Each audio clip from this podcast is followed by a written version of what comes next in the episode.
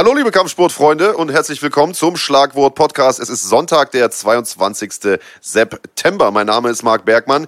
Wie ihr unschwer erkennen könnt, hat der Kollege neben mir, Andreas Kranjotakis, kein Mikrofon in der Hand. Das liegt daran, dass mein Mikrofon kaputt ist. Ich jetzt sein Mikrofon habe und so wird es auch bleiben, Andreas. Das heißt, du wirst heute sehr, sehr selten zu Wort kommen. Guten Tag erstmal. Ja, also eigentlich alles wie immer. Ich komme kaum zum Reden. Genau, und äh, die goldene Regel des Moderierens ist ja, gib niemals äh, das Mikro aus der Hand. Genau, das werde ich ja werden wir heute dran halten. Denn wir haben heute einen ganz besonders tollen Gast, auf den ich mich schon lange, lange freue. Er war Europameister, Dritte im Freistilringen. Er war Ringer des Jahres, er war Bantamgewichtschampion von GMC und er kämpft in wenigen Wochen um den Federgewichtstitel von GMC. Es ist der großartige Saba Bolagi. Sei gegrüßt. Äh, der großartige, ja. Danke. Der großartige, genau so sieht's aus. Ähm, ernsthaft der großartige, denn ich freue mich immer, wenn wir Sportler haben, die ähm, aus anderen Disziplinen in den MMA-Sport gewechselt sind und dort sehr, sehr große Erfolge gefeiert haben. Das ist in Deutschland ja absolut nicht selbstverständlich. In den USA sieht man das öfter mal, dass da ehemalige Olympioniken oder äh, Ringerweltmeister oder wie auch immer Boxweltmeisterinnen äh, zum MMA wechseln. In Deutschland haben wir das nicht so oft. In deinem Fall haben wir das. Das heißt, du warst ein hochdekorierter äh, Ringer. Ähm, hättest mit Sicherheit diese Karriere auch noch weitermachen können, bist aber dann zum MMA gewechselt. Warum und so, kommen wir, äh, kommen wir noch später drauf. Ähm, prinzipiell aber erstmal toll, Finde ich super, weil äh, wichtige, wichtig, wichtig, solche Leute auch, auch im Sport zu haben. Ich glaube, dass davon auch deine Teammitglieder äh, profitieren. Und du bist ja nun schon seit einigen äh, Jahren im MMA-Sport unterwegs und äh, fühlst du dich angekommen? Ja, auf jeden Fall. Also ähm, ich wurde ja auch mit offenen Armen sozusagen empfangen ja. und ähm, nee, also hat eigentlich vom ersten Tag angepasst und ja, das neues Zuhause gefunden, fühle mich wohl. Identifizierst du dich jetzt als Sportler denn eher mit dem Ringersport oder bist du Vollblut-MMA-Kämpfer? Wenn, wenn du so als ersten Instinkt, wenn dich jemand fragt, machst du Sport und du darüber nachdenkst, was poppt zuerst auf in deinem Gehirn? Ich bin Ringer oder ich bin MMA-Kämpfer?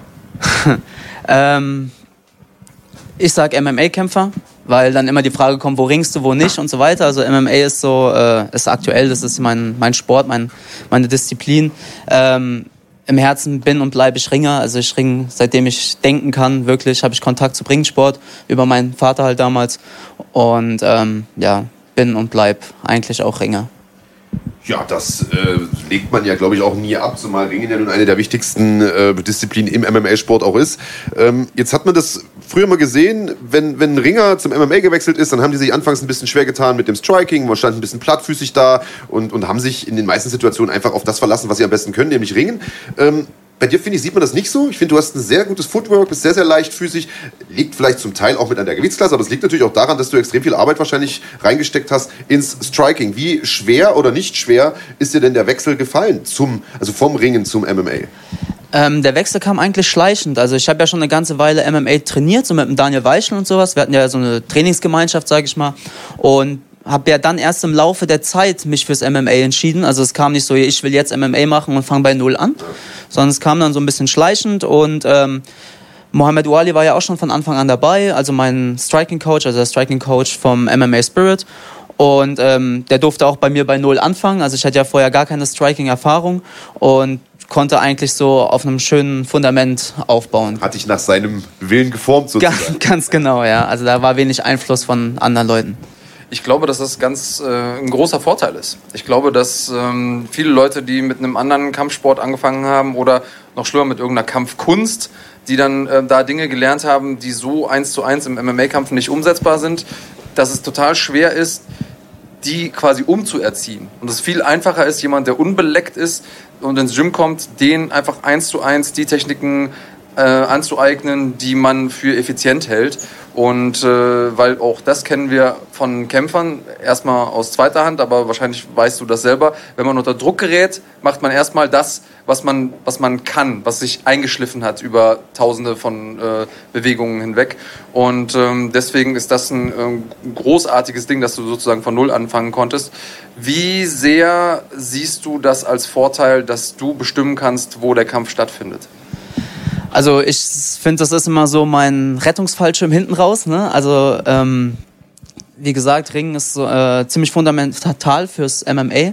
Und ähm, darauf kann ich immer wieder zurückgreifen. Also die Athletik und die Kraft sowieso. Also das ist etwas, das äh, kann man nicht mehr aufholen. Das äh, wurde auch bei den letzten MMA-Events von den Moderatoren gesagt. Also es war, also hat mich gefreut, dass man das endlich mal so ein bisschen auch anspricht, dass Ringen einfach extrem schwierig ist zu beherrschen. Also man kann die Techniken lernen, du kannst Techniken beibringen und so weiter, aber diesen Instinkt, diese Millisekunden, wo man sich für eine Bewegung entscheidet, und man fühlt ja eigentlich, man sieht ja nichts, man ist ja so weit äh, miteinander verwurstelt, dass man ja gar nicht mehr sehen und denken kann, sondern man macht einfach und das halt aufzuholen ist halt extrem schwer und da genieße ich so ein bisschen den Vorteil, ja.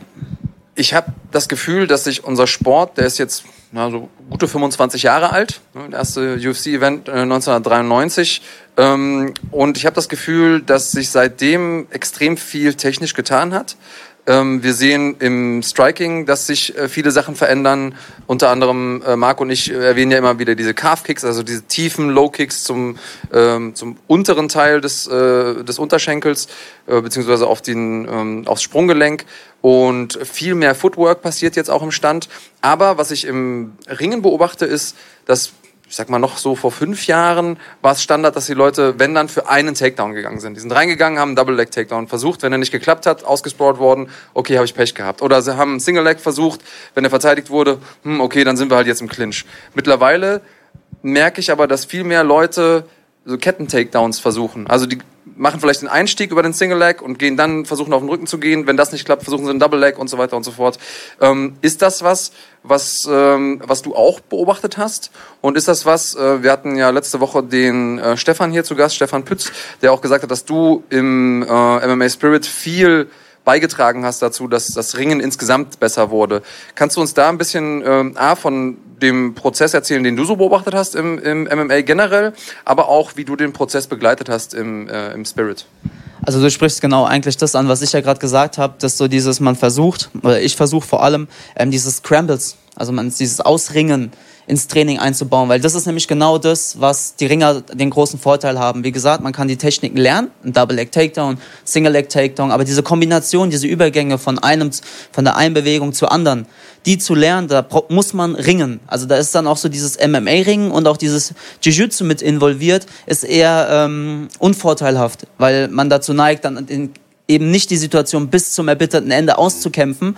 Deshalb ähm, habe ich das auch bei uns im Training mit drin, dieses reine Ringen, Auskämpfsituation. Ich äh, weise die Jungs immer darauf hin, die sollen doch bitte auskämpfen, auskämpfen, auskämpfen. Also wirklich so, es gibt kein Ende.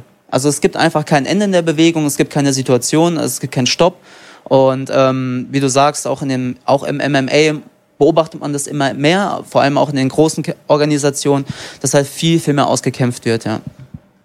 Ich finde, was man zurzeit sieht, ist, das hat Andreas gerade so ein bisschen auch angedeutet, gerade in der UFC und in den großen Organisationen bewegt sich alles ein bisschen wieder weg vom Ringen her zum Striking. Man hat sehr, sehr viel Footwork, die Kämpfe äh, finden überwiegend im Stand statt. Und äh, der, der Ringer-Part, der eine Zeit lang ja ganz essentiell war äh, als Offensivaktion, ist jetzt so ein bisschen zur Defensivgeschichte gekommen. Das heißt, du brauchst starkes defensives Ring, um die Takedowns zu vermeiden. Und einen Takedown selbst siehst du eigentlich nur, ich sag mal, am Ende einer Runde, um, um nochmal einen Punkt zu holen oder um die Runde sozusagen sicher zu machen. Finde ich persönlich ein bisschen schade. Ist das eine Sache, die du du auch beobachtest, die du gut findest? Oder sagst du, ey, wir müssen wieder zurück zu den äh, Zeiten Anfang der 2000er Jahre, wo die starken Ringer alles kontrolliert haben, weil sie die Leute einfach runtergeholt und festgehalten haben? Das äh, Defensivringen ist stärker geworden, das stimmt. Also auf jeden Fall. Also viele arbeiten jetzt an harten Sprawls, schnellen Sprawls, Reaktionen und so weiter. Also ein Ringer muss jetzt viel, viel mehr arbeiten, um den Takedown zu bekommen. Also die Vorbereitung oder das Timing ist dort das A und O. Ähm, Ringen ist halt extrem anstrengend und ähm, ich denke einfach, dass Striking halt viel bequemer ist. Also man sagt auch, da kann ein ähm, Olympiaringer kommen, Olympiasieger, sobald er keinen Trainer mehr hat, ein, zwei Jahre, dann ist da Weltspitze weg, weil einfach weil es einfach zu anstrengend ist. Du brauchst einen, der hinten dran steht, der dich triezt und macht und tut und ähm, der dich halt wirklich quält. Also sich selbst quälen ist immer schwierig, vor allem wenn man noch so viele andere Aspekte im MMA hat.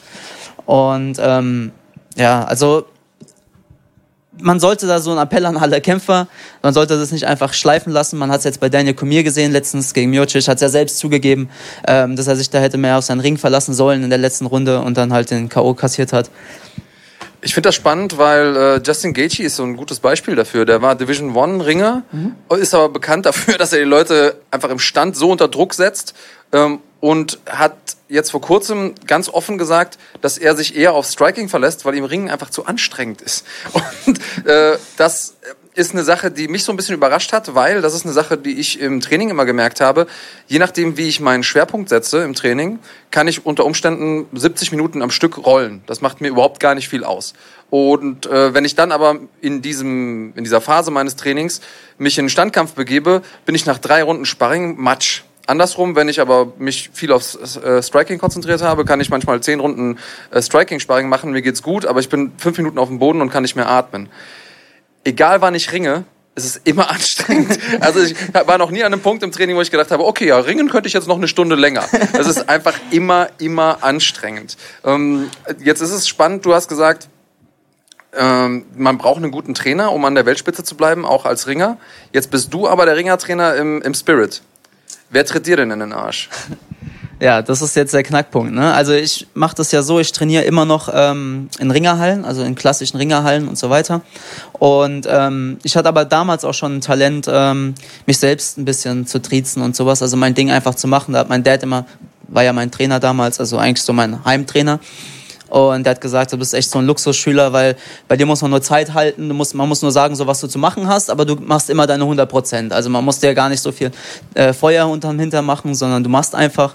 Und ähm, ja, das habe ich so ein bisschen übernommen. Es ist halt immer ein bisschen schwierig, ähm, so den Fokus zu behalten, auf was soll ich jetzt achten, auf was nicht, weil ähm, ja, man, ver man verlernt halt, also man vergisst viele Techniken. Also es ist wirklich so, ich bin, war immer schon sehr ähm, technisch versierter Ringer, also ich hatte immer mal wieder so ein paar Asse im Ärmel und so weiter. Ähm, ja, man kann aber nicht alle Techniken immer trainieren und auch nicht immer alle Techniken anwenden. Also alles hat so seine Zeit und seinen Zeitpunkt und man versucht dann immer so aus seinem Repertoire halt zu gucken, okay, auf was ist jetzt der Fokus zu legen und da.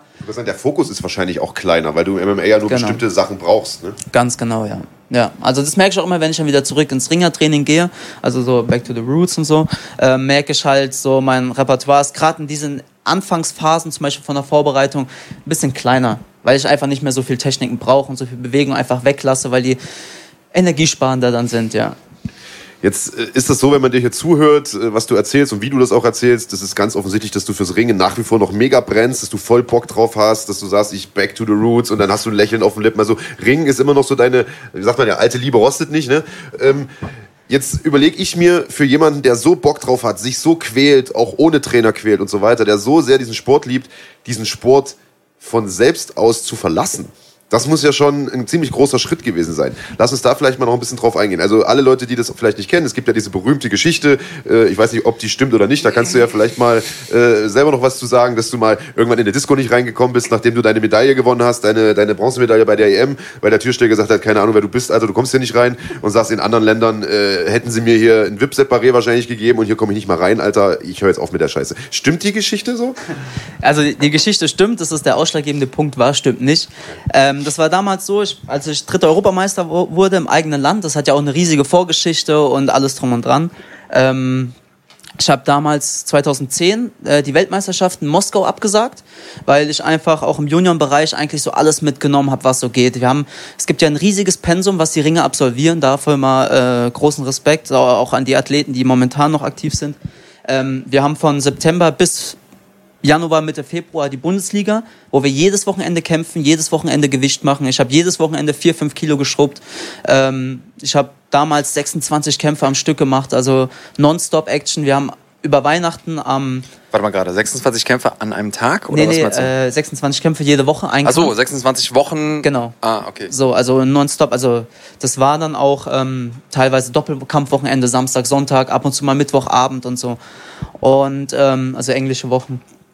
Ähm, wir haben, wo war ich jetzt stehen geblieben? Achso, Weihnachten 23. gekämpft, 27. oder 26. gekämpft, dann am 2.1. wieder und also nonstop eigentlich durchgearbeitet. Dann geht eigentlich direkt, sogar ähm, überlappt sich das, die Grundlagenvorbereitung für die Europameisterschaft im April los.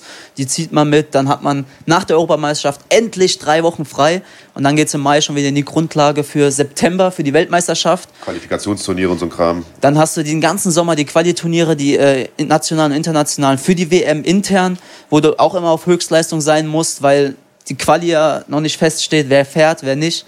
Und ähm, das ist einfach unfassbarer Stress und Druck, ne, den man. Und es ist ja das Lustige daran, also ich meine, es wird ja immer gesagt, Amateursport, Amateurboxen, Amateurringer, Judo, Amateure, aber das Pensum dieser Amateure ist wesentlich höher als das von Profisportlern. Also ich habe mich mit Nick Hein mal drüber unterhalten, der hat auch gesagt, waren, als im Judo-Kader waren wir jedes Wochenende auf irgendeinem scheiß Qualiturnier, bei der Bundesliga, bei dem Ding, bei dem, äh, bei Sichtungsturnieren und, und, und.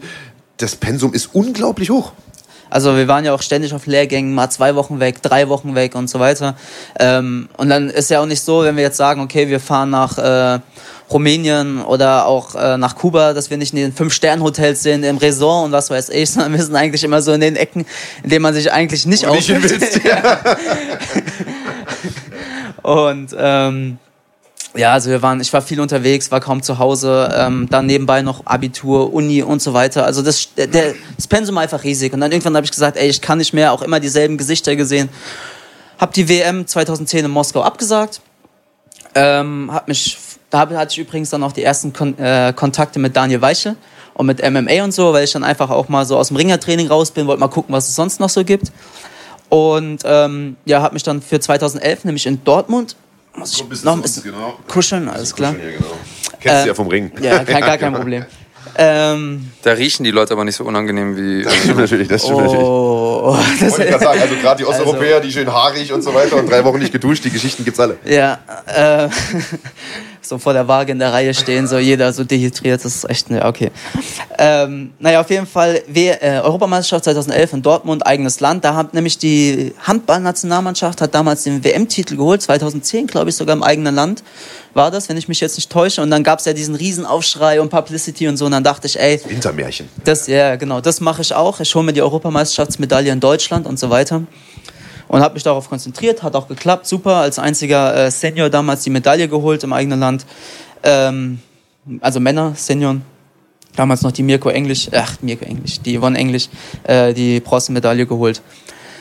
Ähm, genau, eine Woche später dann nach Hause gekommen, mein damaliges Management mir einen Tisch reserviert, gesagt, ey, feier deine Medaille und ich meine Leute eingeladen, Freunde und so weiter, Tisch reserviert, hingegangen und dann so, ja, pff, kommst nicht rein und so, ne? Und das war für mich halt so ein Schlag ins Gesicht, das war so demütigend. Da steht dann so ein 21-jähriger Saber, der sich, der einfach stolz ist wie äh, Oscar, ne? Den Erfolg und, seines Lebens gerade gefeiert hat. Ja. Es endlich geschafft hat, in die Weltspitze anzuknüpfen und so weiter, hat vor vier, fünf Tagen noch den Adler auf der Brust getragen, ne? dieses Land repräsentiert.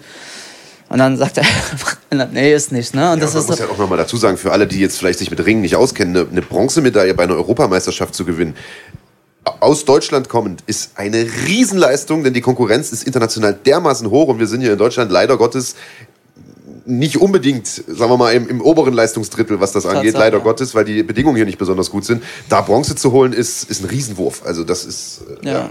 Welcher Club war das? Das ist Travolta. Wie? Ich habe das nicht so richtig verstanden. das war das damalige Travolta. Das mhm. war ziemlich angesagt damals. Also da stand man dann auch so äh, ja, bis nachts halb zwei oder so, gerne mal eine Stunde an. Also es war ein sehr angesagter Club und ich habe damals halt, wie gesagt, den Tisch gehabt und alles drum und dran war.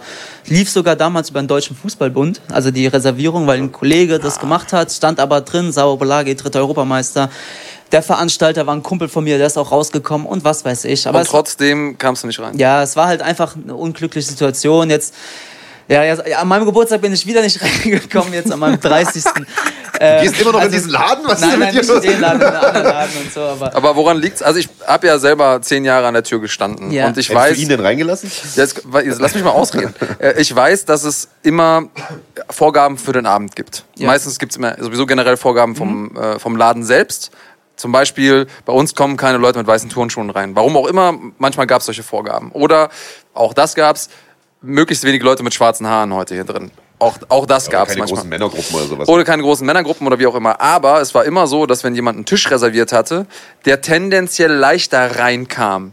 Ähm, kannst du das denn, kannst du das denn rationalisieren? Kannst du sagen, okay, wir kamen da mit 15 schweren Jungs an und die haben vielleicht auch sich gedacht, oh, wenn das jetzt heute Abend kracht, haben die ein Problem?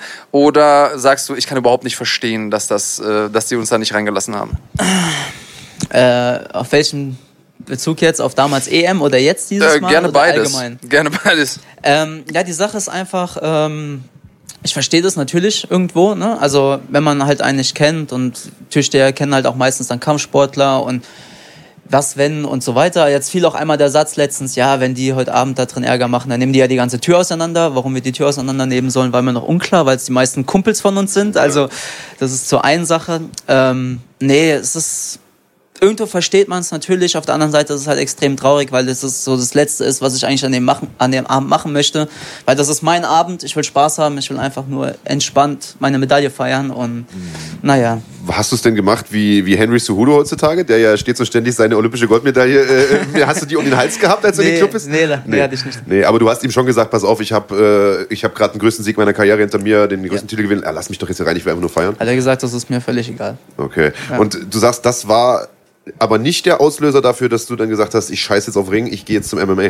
Nee, also es war halt wieder so, es hat halt wieder unterstrichen, dass ähm, Ring in Deutschland einfach nicht anerkannt wird oder generell ähm, so viele Amateursportarten einfach untergehen, Sport generell in Deutschland nicht so gefördert wird. Man ist ja eher so ein fauler Sack und man arbeitet ja nicht, man tut nichts fürs Land, Steuern und so weiter und so fort.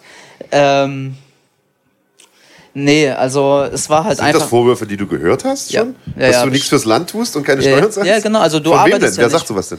Ja, so viele Autonomalbürger und so, mit denen man sich dann unterhält und so, ist dann so, ja, das ist dieses, ja, was machst du? Ja, ich bin halt in der Nationalmannschaft. Nee, nee, nee, was arbeitest du denn? Okay. Und dann so, ja, das ist mein Job halt, ne? Das wird halt nicht anerkannt, ne? Und ich glaube, wir haben da in Deutschland ein Grundproblem, was die ja, Wertschätzung ja. von Sport angeht. Also ich kann mich erinnern, ich weiß gar nicht, war das vor zwei Jahren oder so, als die Debatte gab, ob man die olympischen Winterspiele oder sowas nach Hamburg holt oder irgendwie sowas. Da ging es, glaube ich, um die Olympischen Spiele in Hamburg auf jeden Fall. Das, das weiß ich noch. Und es wurde ein Volksentscheid gemacht und die Hamburger haben sich mit überwältigender Mehrheit dagegen ausgesprochen, wo ich mir denke, was? Also, äh, wenn ich die Wahl hätte, willst du die Olympischen Spiele in deiner Stadt haben? Na klar, auf jeden Fall, jedes Jahr äh, nach Möglichkeit. Also ja, wir haben da, glaube ich, ein Grundproblem in Deutschland. Ich fand es aber spannend, dass du eben gesagt hast, mein Management hat das äh, eingetütet. Das heißt, du hattest auch als Ringer da schon jemanden im Hintergrund, der dich gemanagt hat. Genau, also ich hatte einen Kumpel, der, ist jetzt ein sehr guter Freund von mir, der hat so ein bisschen das Management übernommen von mir, hat so ein bisschen geguckt, weil ich ja im Raum Aschaffenburg gekämpft habe, also gerungen habe, damals bei Mempris Königshofen und da war auch dann der ähm, Olympiastützpunkt, der ist in Aschaffenburg von Hessen, von den Ringern, da Aschaffenburg zwar zu Bayern gehört, aber sportlich zu Hessen.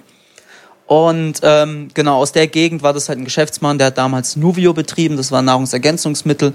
Und der war so ein bisschen involviert, so über Bekanntenkreise und so halt auch mit den ganzen Sponsoren und äh, mit dem Management von den, ähm, von den Ringervereinen. Und der hat dann gesagt, so komm, ich nehme dich ein bisschen so unter die Fittiche. Hab damals schon so ein bisschen den Luxus genossen. Okay, super, aber das war jetzt nicht irgendwas, was sozusagen vom Verein aus ausging oder so, sondern es war jemand, der dich gesehen hat, dein Potenzial erkannt hat, der, gab es eine Sympathie und der gesagt hat, komm, ich unterstütze dich ein bisschen. Ganz genau, ja. Ja, super. Das ist natürlich auch gut, wenn man so jemanden früh in seiner Karriere hat. Für mich eine spannende Sache, weil das äh, was ist, was, ähm, also ich habe das Gefühl, da steckt eine Geschichte dahinter, deswegen piek ich mal und mal gucken, ob was rauskommt. Ähm, du hast ja jetzt schon mehrfach gesagt, ich war in der Nationalmannschaft, ich habe den Adler auf der Brust getragen und ich habe das Gefühl, das bedeutet dir auch was. Gleichzeitig hast du äh, natürlich auch einen, einen, Migrationshintergrund. Also du kommst aus dem Iran. Ähm, ich äh, habe aus äh, guten Quellen mal deine Tattoos analysieren lassen. Hast da auch ein, ähm, ein Gedicht von Hafiz drauf äh, tätowiert auf, äh, also auf deine Brust, glaube ich, ja. Ähm, erzähl mal ganz kurz, ob es da oder was da für eine Geschichte hinter ist. Also erstens, wie geht das? Wie geht das und wie fühlst du dich damit, sozusagen mit einem Migrationshintergrund den Bundesadler auf der Brust zu tragen? Spielt dieses iranisch-deutsche Verhältnis irgendwie eine Rolle? Und was hat es mit Hafez auf sich? Also erstmal super recherchiert auf jeden Fall, also dass man das dann auch sieht. Hör auf, den so viel zu loben, das, äh, der wird immer aufgeblasen jetzt hier. Das, nee, das, das geht nicht gut deswegen aus. ist folgendes, ich werde hier mal so ein bisschen belächelt, weil äh, ich, ich erzähle, dass ich früher auch viel mit Iranern äh, rumgehangen habe und ich kenne mich so ein bisschen tatsächlich Er hatte eine Jugendgang, die sich The Persian Boys nannte?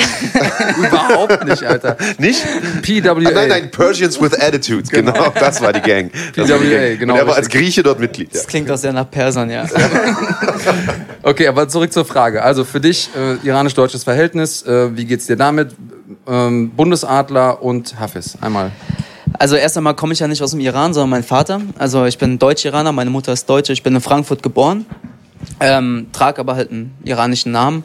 Ähm, war auch immer, das muss man auch sagen, immer so der Deutsch-Iraner. Ich war nie der Deutsche. Also wenn es mal irgendwo, wenn mal irgendwo ein Zeitungsartikel erschien, hieß es nie der deutsche Sao Bolagi hat, sondern der deutsche Iraner Sao Bolagi oder ähm, der mit iranischen Wurzeln. Also es wurde immer wieder genannt. Ähm, dementsprechend hat es auch eine Bedeutung. Also ich komme gar nicht drum herum. Ähm, Genau, ansonsten, ich bin in Deutschland aufgewachsen, habe dieses Land repräsentiert, das ist mein Heimatland, ich spreche die Sprache fließend. Ähm, Persisch so lala, also äh, verstehe viel, sprechen eher brüchig, wird immer besser jetzt, weil ich ein paar iranische Freunde habe, Kollegen, mit denen ich mich immer mehr unterhalten kann. Ähm, ansonsten ist es, äh, ja, ist Deutschland einfach mein Land und es ist eigentlich ganz nice, so ein bisschen so immer hin und her switchen zu können, also so die Iraner erkennen mich vollkommen an. Also sie sagen so, das ist unser Junge, der gehört dazu und die Deutschen auch. Und das ist, eigentlich ist das Luxus, ne? Ähm Aber ich höre da auch so ein bisschen raus, dass sich das ärgert, dass du, wenn über dich geschrieben wird, dann, obwohl du eben in der Nationalmannschaft bist, dass immer noch dazu geschrieben werden muss, der Deutsch-Iraner. Ja, das kann ja auch schnell mal kippen. Ne? Also die, bei der Fußball-Weltmeisterschaft hatten wir das ja jetzt, bei den ganzen Franzosen zum Beispiel, die haben sich ja beschwert. Da hieß es dann zum Beispiel, schieße ich ein Tor, bin ich ein Franzose, schieße ich daneben, bin ich halt ein Albaner. Ne? So. Und ähm, ja, also diese, das kann halt auch ins Negative kippen. Ähm, Genau, ansonsten Hafiz hat es damit zu tun, dass mein Name daherkommt. Äh, der Windsaber, Bord de Sabon. Äh, mein Vater hat mich äh, danach benannt, hat diesen Vers halt auch, also beziehungsweise liest Hafiz oder hat Hafiz halt oft gelesen und mich da halt äh, nach diesem Vers halt benannt und das habe ich mir dann halt auch auf die Brust tätowieren lassen, so äh, vergiss niemals, wo du herkommst und so weiter, ja. Sehr cool. Ähm, jetzt waren wir ja an dem Punkt, dass du gesagt hast, okay, ich mache jetzt den Wechsel zum MMA. Der Auslöser war quasi nicht diese Disco-Aktion, diese Club-Aktion.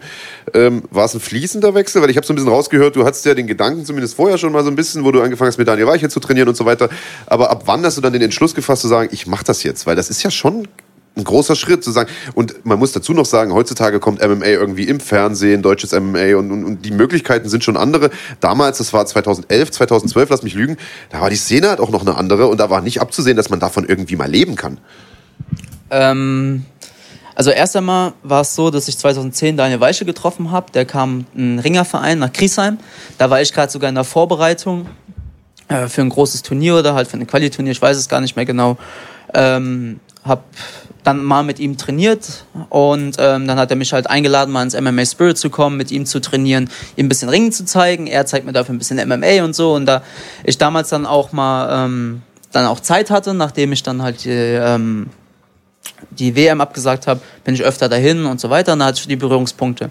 Da habe ich halt gesehen, so was ein Gym da eigentlich so vor meiner Haustür steht mit dem MMA Spirit, wie groß und halt auch wirklich. Im Vergleich zu den alten, abgeranzten Hallen, in denen du wahrscheinlich bis dahin trainiert ich hast. Ja, ja. sagen, also Luxus pur. Ne? Also ich war auf Kuba zum Beispiel damals in der Halle, die ähm, in Havanna. Also ganz ehrlich, das ist, also die, die Halle, das, das ist keine Halle mehr. Also da steht ja wirklich nur das Gerüst, die haben keine Fenster drin. Ich meine, das ist ganz geil, weil ja der Strand nicht weit weg ist und so, da weht dann so der Wind. Aber ich habe in Hallen trainiert, ey, das waren Bruchbuden, Scheunen und so weiter. Also MMA Spirit ist absolut Luxus. Und ähm, ja, hab das dann halt gesehen und hab dann schon so, hab gerne dort trainiert, sag ich mal. Ne? Und Genau, dann kam halt noch der, das hinzu, dass halt einfach dieser, wir kämpfen für Ruhm und Ehre Spruch. Das ist ja so dieses Ringer, Ringer werden, verdienen kein Geld, Ringer sind, werden nicht reich, wir kämpfen für Ruhm und Ehre. Also weder Ehre noch Ruhm habe ich da erfahren. Na, und selbst wenn, davon kannst du auch nichts, die kannst du ja nicht essen, weißt ja, du? Das kommt noch dazu so. Und ähm, gut, man wird halt dann auch älter, ne? so 20, 21, man will irgendwann ausziehen, man will mal mit seiner Freundin essen gehen, ins Kino oder sowas. Und wenn das halt alles nicht geht, ne? obwohl man Adler auf der Brust trägt und so. Ne? Also man fängt halt an zu zweifeln, da morgens aufzustehen, zwei Einheiten zu schruppen, mal wieder nach Rumänien zwei Wochen, mal nach Bulgarien und so weiter. Und dann kommst du nach Hause und dann willst du eigentlich ausgehen, aber kannst nicht, weil das Portemonnaie leer ist. Und dann lebst du eigentlich vom Papa mit 21 und fängst an zu studieren und sowas und dann, das kommt halt alles dazu. Ne? Also die Förderung ist halt einfach nicht sehr, ist halt nicht gegeben und es gibt halt auch wenig Perspektive. Ne? Also jetzt haben wir zum Beispiel Frank Stäbler, der das sehr, sehr gut macht der dreifacher Weltmeister ist und ähm, eine absolute Spitzenleistung bringt und jetzt natürlich dann auch so sein Backup, Backup hat. Aber das ist eine Aus absolute Ausnahme. Also das ist ja ein Trainings- und Förderprodukt per excellence. Also ein Frank Stäbler, das ist so das Paradebeispiel, wie es funktionieren kann und soll. Und ähm, aber dahin zu kommen, vor allem dann auch noch im Freistil, wo dann natürlich die ähm, internationale Dichte so gut besetzt ist, so hoch ist, die Perspektiven sind halt einfach extrem schlecht. Also wo man dann so sagt, okay, für was noch die nächsten 10, 15 Jahre da weitermachen. Ne?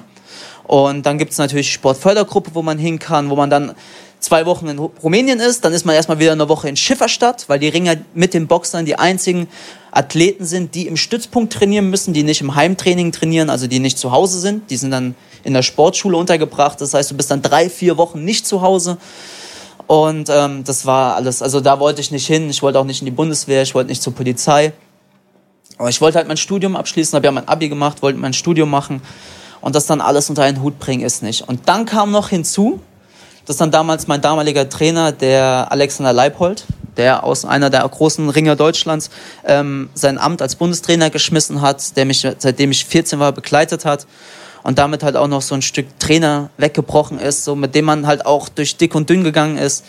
Dann kam ähm, ein anderer Bundestrainer und ähm, ja, wenn es dann halt einfach nicht so funkt, ne, funktioniert, ja, dann ist es, es ist dann halt einfach, wenn es dann keinen Spaß mehr macht. Das ist so der Knackpunkt. Also wenn du eine Einladung vom Deutschen Ringerbund in deinem Briefkasten hast und dann Tränen in die Augen bekommst, weil du weißt, du musst demnächst wieder weg und so, ne, und bist einfach nur genervt. Keine Freude, Freudentränen. Keine Freudentränen. Ja, und wenn du schon kein Geld verdienst, dann muss es wenigstens Spaß machen, da bin ich bei dir. Äh, wie schwer ist es dir gefallen, dann äh, solche Hoffnungen, die du ja als, als Amateursportler, ich mach das, ich finde das Wort furchtbar, Amateursportler hast, Weltmeisterschaft, Olympia, sowas abzuhaken, wie schwer ist dir das gefallen?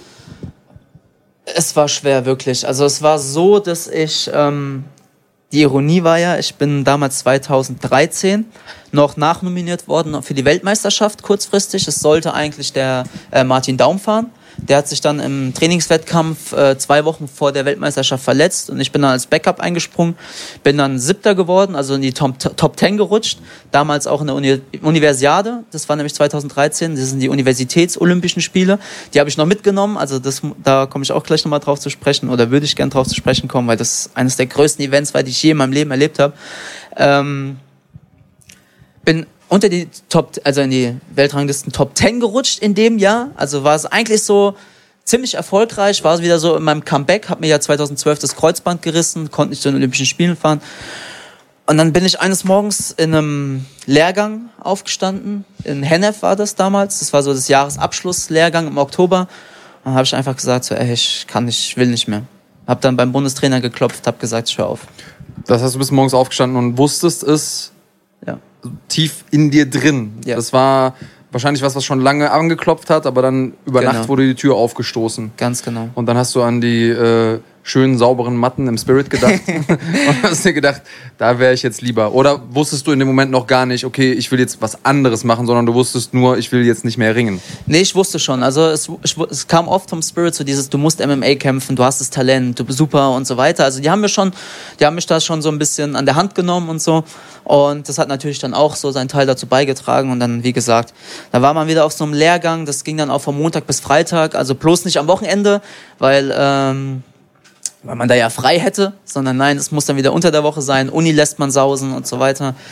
Und ähm, was ja auch noch dazu kommt, man kriegt ja dann zum Beispiel gar keine Unterstützung an der Uni. Ich habe damals mein BAföG für den EM, äh, für die Bronzemedaille sozusagen geopfert, hab, weil ich dann die Credit Points nicht erreicht habe, ähm, weil ich halt ein paar Klausuren nicht mitgeschrieben habe, weil ich gesagt habe, die Medaille will ich kein BAföG mehr bekommen und so weiter. Also und dann ruft halt auch keiner vom Deutschen Ringerbund oder so mal da an und sagt so, ey, das ist unser Athlet und könnt ihr mich kümmern und machen. Also da gab es gar keine Kommunikation, das muss alles ich machen. Anders als jetzt zum Beispiel in den USA, wo du einfach äh, Genau. ein Stipendium bekommst, wenn du ein guter Ringer bist und auch mal durchgewunken wirst so und in manchen Klassen gar nicht auftauchen musst. Ganz genau. Ja, wo der Amateursport ja fest an den Universitäten verwurzelt ist, wo das Ganz ja im Prinzip genau. Universitätssport ist. Also vielleicht kannst du ja da mal auf die Universiade zu sprechen kommen, denn da räumen die Amerikaner ja ständig ab. Kein Wunder, äh, denn die Unis haben da die erste Ringerliga. Was auch noch besonders ist in den USA, in, vor allen Dingen in diesem Collegiate Wrestling, also dem, dem Wrestling, wie es am College betrieben wird, ist, dass sie ein anderes Wertungssystem haben. Ähm, ich bin da nicht so tief drin wie du, aber mein Verständnis, und da kannst du mir ganz kurz sagen, ob das richtig ist, ist das, dass die ähm, anders werten und zwar wird das am Boden halten belohnt. Im, normalerweise ist es ja so, dass äh, nach 15 Sekunden oder so wird wieder aufgestanden. Aber da ist es so, dass es äh, sowohl belohnt wird, wenn man seinen Gegner am Boden hält, als auch, wenn man es schafft, nachdem man geworfen wo wurde, wieder aufzustehen. Und das ist natürlich was, was beim MMA sehr, sehr viel mehr hilft als ein klassisches Ringen, wo es ja dann relativ schnell, wenn äh, dann irgendwie wieder hochgeht. Siehst du das ähnlich? Würdest du dir jetzt retrospektiv wünschen, dass du mehr unter dem Regelwerk gekämpft hast? Oder siehst du das äh, generell erstmal als, ein, als einen großen Vorteil für College-Wrestler, die dann später ins MMA wechseln? Ähm, also erstmal ist es richtig, dass die ein anderes äh, Ringstil, also einen anderen Ringstil betreiben. Das, der nennt sich Folk-Style. Folk. Genau. Und ähm, genau, die Punktewertungen sind anders. Also da ist es dann auch so, wie du sagst, wenn man aufsteht, einen Punkt kriegt, das Boden halten. Also der Bodenkampf hat eine wichtigere Bedeutung. Oft ist es auch so, wenn man sich dann dreht und macht und sowas, gibt es keine Punkte. Das fällt ja dann zum Beispiel beim Olympischen Ring weg. Ähm, ich persönlich muss sagen, ich habe das äh, jetzt nicht vermisst, weil ich immer sehr intensiv, offensiv auch trainiert habe. Also bei mir gab es immer Auskämpfsituationen. Also mein Stil hat dementsprechend gepasst. Man sieht aber beim Olympischen Ring, dass viel mehr taktiert wurde, vor allem früher auch den Regeln zu verschulden. Also viel mehr gehalten, taktiert, ein, zwei harte Explosionen, dann wieder halten und so weiter. Ähm, konditionell sind die Amis brutal. Also das da sind die Amis wirklich super. Die sind physisch und konditionell heil, also die sind eigentlich so das Nonplusultra, was das betrifft. Woran liegt das deiner Meinung nach? An der Trainingsmethode. Also es liegt extrem an der Trainingsmethode, damals halt auch an den Trainern. Also die waren auch technisch nie sehr versiert, also die waren bekannt dafür, dass die technisch nie super waren früher. Ähm, hat sich geändert. Viele Trainer wechseln, machen, tun. Also es gibt jetzt Trainer, die rotieren halt und so weiter. Ähm, alles, die ganze Weltspitze habe ich vorhin schon erzählt, rückt näher zusammen, die Stile ähneln sich immer mehr. Ähm, großes Beispiel, die Russen, vor allem die Tschetschenen, Dagestaner, sehr technisch, sehr ähm, gummiartig, also wirklich so technisch absolutes Nonplusultra. Dann hast du die Amis mit Power und Ausdauer und ähm, genau. Wo, wo sind wir Deutschen? Äh,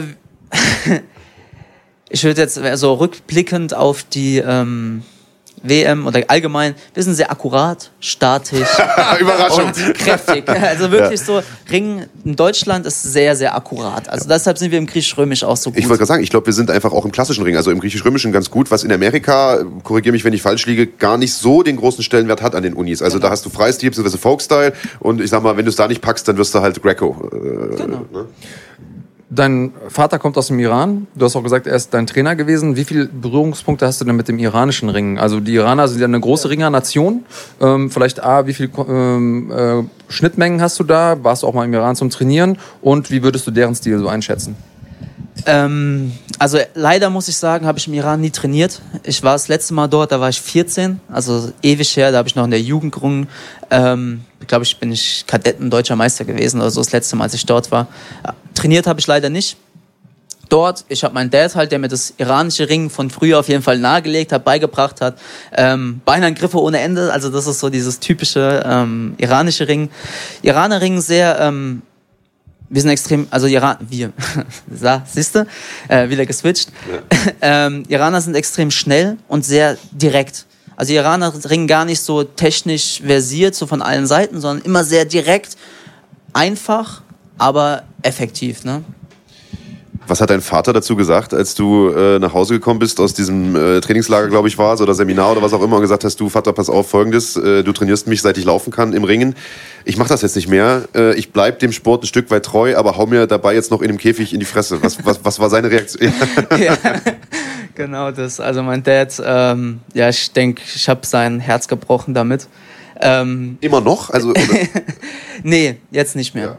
Also mein Dad hat ja alles mitbekommen. Der hat mitbekommen, wie ich auch behandelt wurde. Also es gab ja Sachen, auch dann nochmal auf die Universiade zu sprechen zu kommen. Oder damals, ähm, es gab ja den großen Preis von Deutschland, der war, wurde in Dortmund immer ausgetragen. Ähm, ich als äh, Ringer des Jahres 2011, Nachwuchs, Hoffnung und so weiter, alle auf die Schulter geklopft, gemacht, getan, werde zum deutschen Preis eingeladen und starte für Hessen und nicht für Deutschland. Also der hessische Ringerverband soll für mich zahlen. Und das sind, ich meine, am Ende ist es, ist es egal, wer für dich zahlt und nicht. Und das ist vielleicht eine Ego-Sache, aber es kann nicht sein. Also, weißt du, da sind dann junge Athleten, die dann vom DRB finanziert werden und so weiter. Und ähm, du als Top-Athlet startest dann mit einem Hessen-Trikot und so weiter. Also, das sind so Sachen, es sind Kleinigkeiten. Ne? Wertschätzung. Ja, genau, ja, Wertschätzung Wertschätzung. ist das Dann gibt es kein Spritgeld, dann soll ich als Trainingspartner nach Hennef kommen, für, damals für Martin Daum, dann sage ich, ey, ich kann Montag, also der Lehrgang geht von Montag bis Freitag, Montag war Uni, ich habe gesagt, ich reise Dienstagmorgen an, Donnerstagabend wieder zurück, damit ich Montag und Freitag zu Hause bin. Ja, kannst du gerne machen, aber auf eigene Kosten. So, also wir reden von 50 Euro Sprit maximal, eigene Kosten. Also das sind so Sachen, das sind immer wieder so Kleinigkeiten und da kann dir jeder Ringer Bücher von Geschichten erzählen. Ne? Also jeder hat da seine Geschichten und so weiter und das, das kann nicht sein. Also von wegen äh, Ruhm und Ehre und Respekt den Ringern gegenüber, ne? also erfährt man nicht viel und so weiter und ähm, ja, Du hast ja auch Bundesliga gerungen. Also ich kenne das, wie gesagt, noch. äh, Ich komme ja aus einer Kleinstadt, in der auch mal Erstliga gerungen wurde. Und äh, als denen es noch finanziell gut ging, dem Verein, haben die sehr, sehr viele Ringer auch aus dem Ausland eingeflogen, die häufig sogar ganz gut bezahlt wurden. Natürlich nicht vergleichbar jetzt mit irgendwelchen Profis, aber die ganz nett bezahlt wurden. Im Gegensatz zu den Eigengewächsen, die halt irgendwie gar nicht bis, äh, also wenig bis gar nicht bezahlt wurden. Ähm, hast du die Erfahrung auch gemacht? Wenn ja, findest du es richtig, findest du es schlecht? Ähm, erzähl mal so ein bisschen deine Erfahrung aus dem Bundesliga-Betrieb. ähm, Also gab es da Geld auch für dich oder Ja. Äh, ja, aber hat zum Leben und Sterben nicht gereicht, nee, so nach auf dem gar Motto. keinen Fall. Also wir beim Mempris war gut. Wir hatten so, ähm, wir wurden mon monatlich angemeldet, halt auf 450 Euro aus Aushilfskräfte und so weiter und ähm, haben da halt so monatlich unser Gehalt bekommen. Das hat mir damals auch einen Grund, zum Beispiel, warum ich nicht weggegangen bin, weil ich da halt einfach wie so ein Minijob habe ich so mein Geld bekommen und ähm, konnte halt so mich nebenbei halt ein bisschen über Wasser halten. Ne?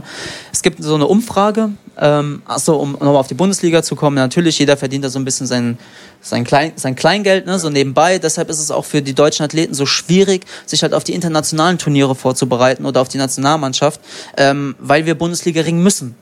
Wenn wir das nicht machen, können wir uns diesen ganzen Sport und Lifestyle nicht, nicht leisten. Ist halt einfach nicht. Oder wir arbeiten nebenbei, aber dann kannst du es international auch vergessen. Und ähm, das ist halt so der Knackpunkt, was das Ligasystem angeht. Ähm, wo war ich jetzt stehen geblieben?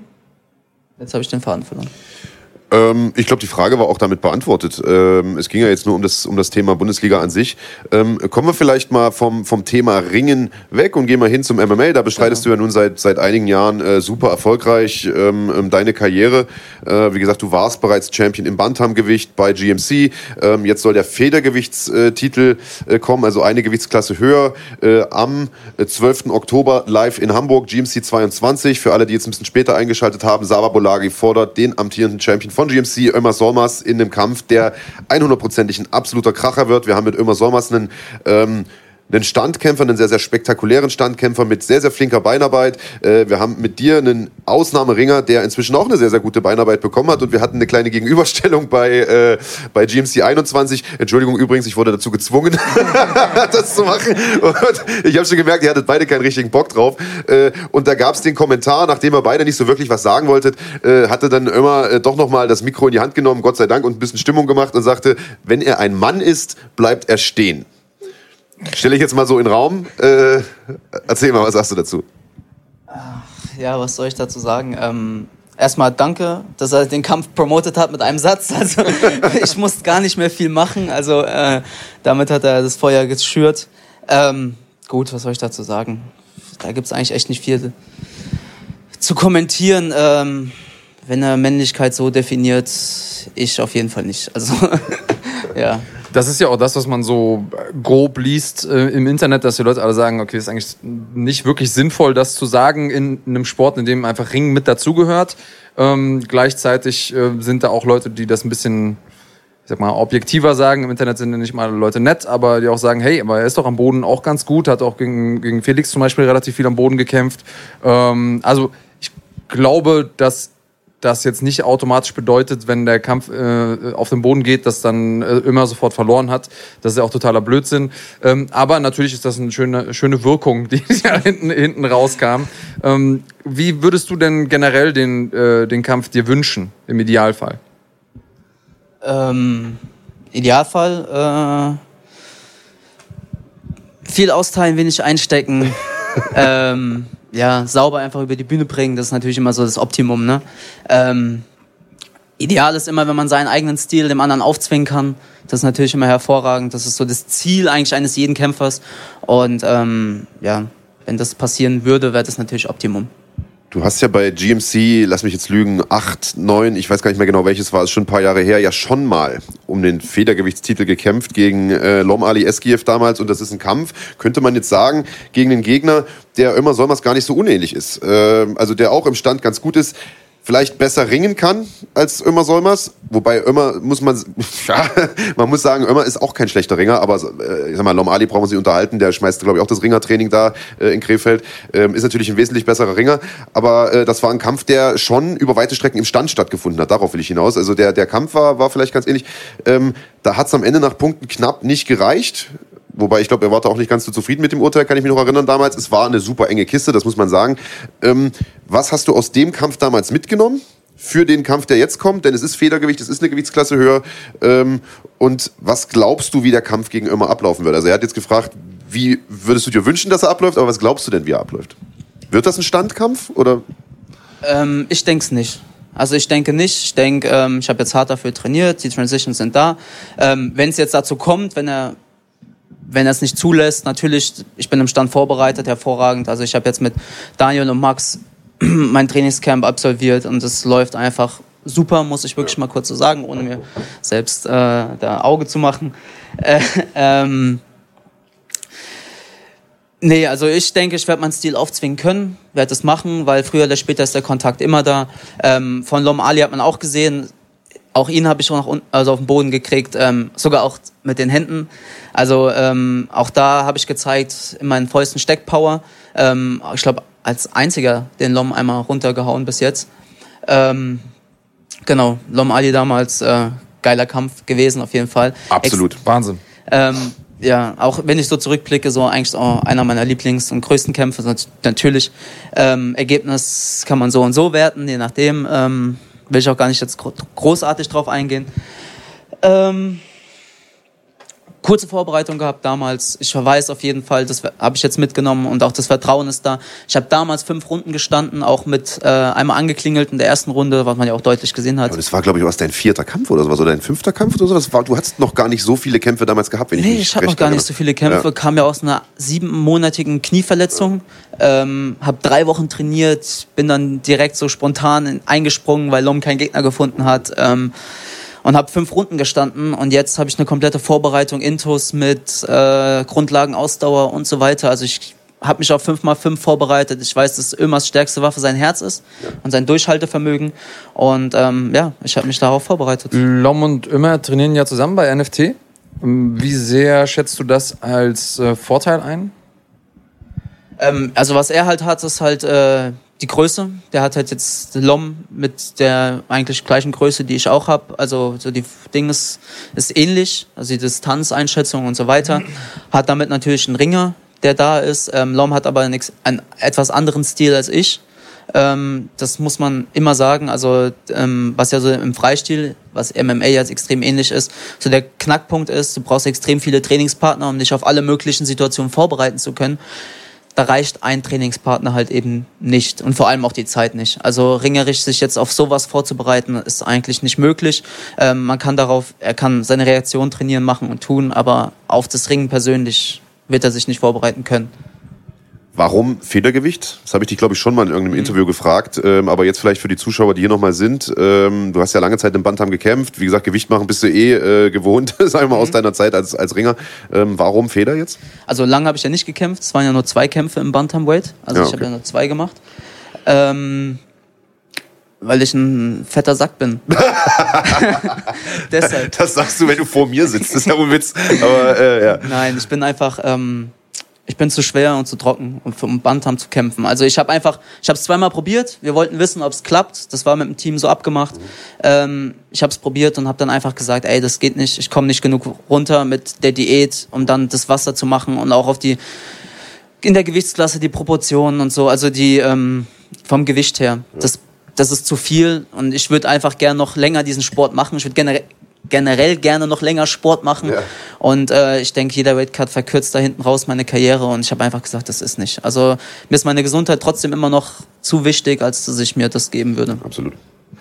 Finde ich sehr, sehr vernünftig. Ähm, wir haben, wir sind ja auch eine interaktive Sendung. Wir haben immer schon von vornherein auf Instagram und so haben wir ein ähm, Bild gepostet, wo wir den Podcast heute beworben haben und gleichzeitig können die Leute auch äh, live über YouTube Fragen stellen. Und eine Frage, die zieht sich so ein bisschen wie ein roter Faden dadurch. Die Leute äh, interessiert auf jeden Fall, ob du denn ähm, schon von dem Sport leben kannst. Also bist du Vollprofi. Wir, wir haben schon gesagt, Amateur, Profi, das ist alles immer so ein bisschen, bisschen relativ, aber unter anderem hat The German Wrecking Machine auf ähm, Instagram gefragt und ähm, hier im, im Live-Chat auch ein paar Leute, kannst du von dem Sport leben, also Sponsoren, Gagen etc. pp.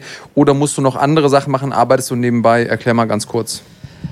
Also rein von meinen Kämpfen her kann ich nicht leben. Ich unterrichte noch im MMA Spirit, bin da auch angemeldet und ähm, ja, macht das halt so nebenbei. Zahlst auch Steuern bestimmt. Ja. Weil das ja vorhin, natürlich. das hatten ja du. Also Leute, ich bin, äh, ich bin kein Sozialschmarotzer und so weiter, nein.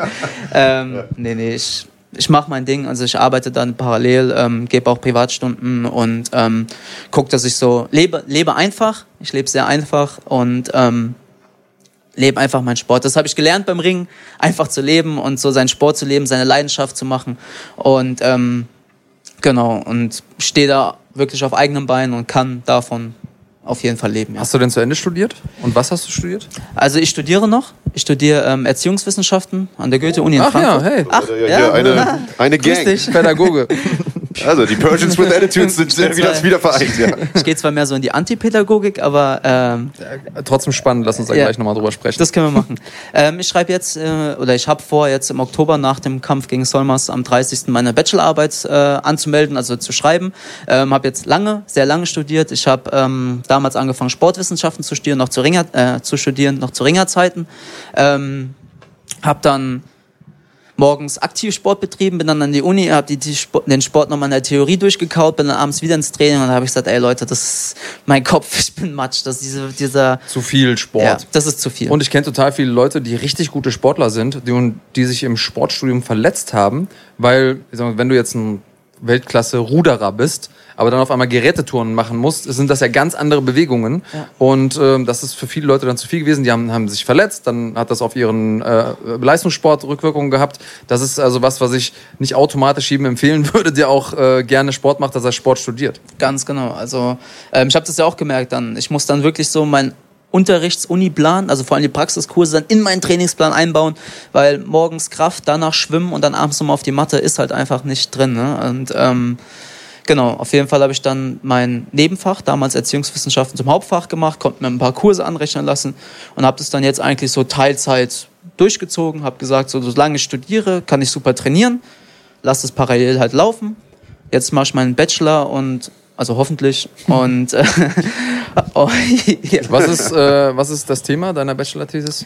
Ähm, der Freiheitsbegriff bei Kant und Eckhard von Braunmühl in der Antipädagogik und in der Erziehung halt, ja. Mhm. Also Freiheit kommt immer wieder, immer wieder vor in allen möglichen philosophischen und pädagogischen Texten.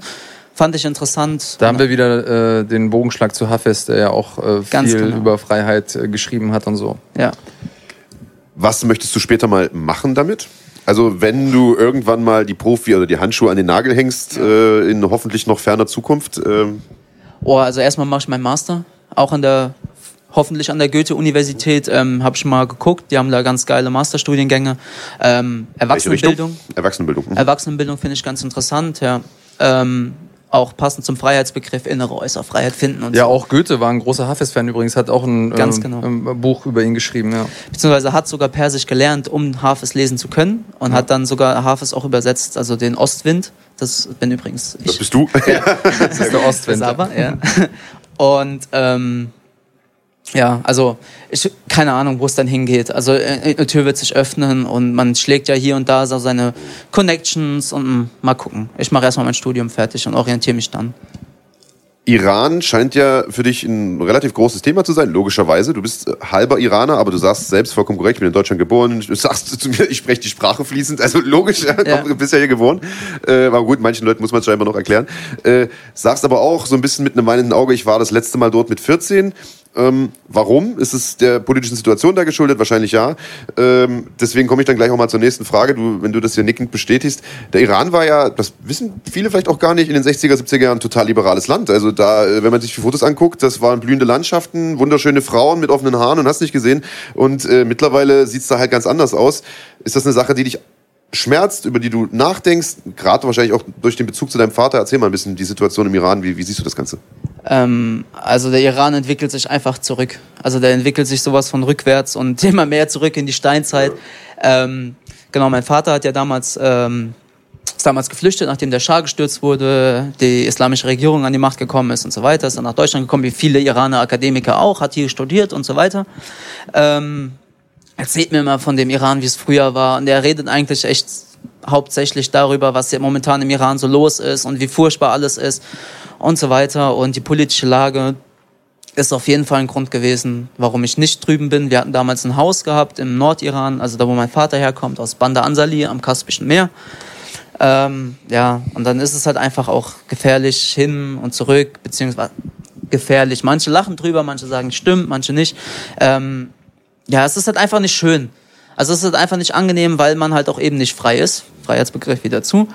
Ähm, man kann sich nicht frei bewegen. Also es, ich weiß nicht, was ich da soll, machen, tun. Und es hat mich nie so halt auch genau wegen diesem wegen der eingegrenzten Freiheit dahin gezogen. Ich wollte da nie wirklich hin und klar zum Training wäre mal schön gewesen, aber es hat einfach nicht gepasst. Mein Dad ist öfter drüben momentan und ähm, genießt es so ein bisschen, aber ja. Gut, er hat wahrscheinlich auch noch einen stärkeren Bezug dazu. Genau. Ist dann wahrscheinlich Anfang der 80er nach Deutschland gekommen, genau. denke ich mal. Mhm.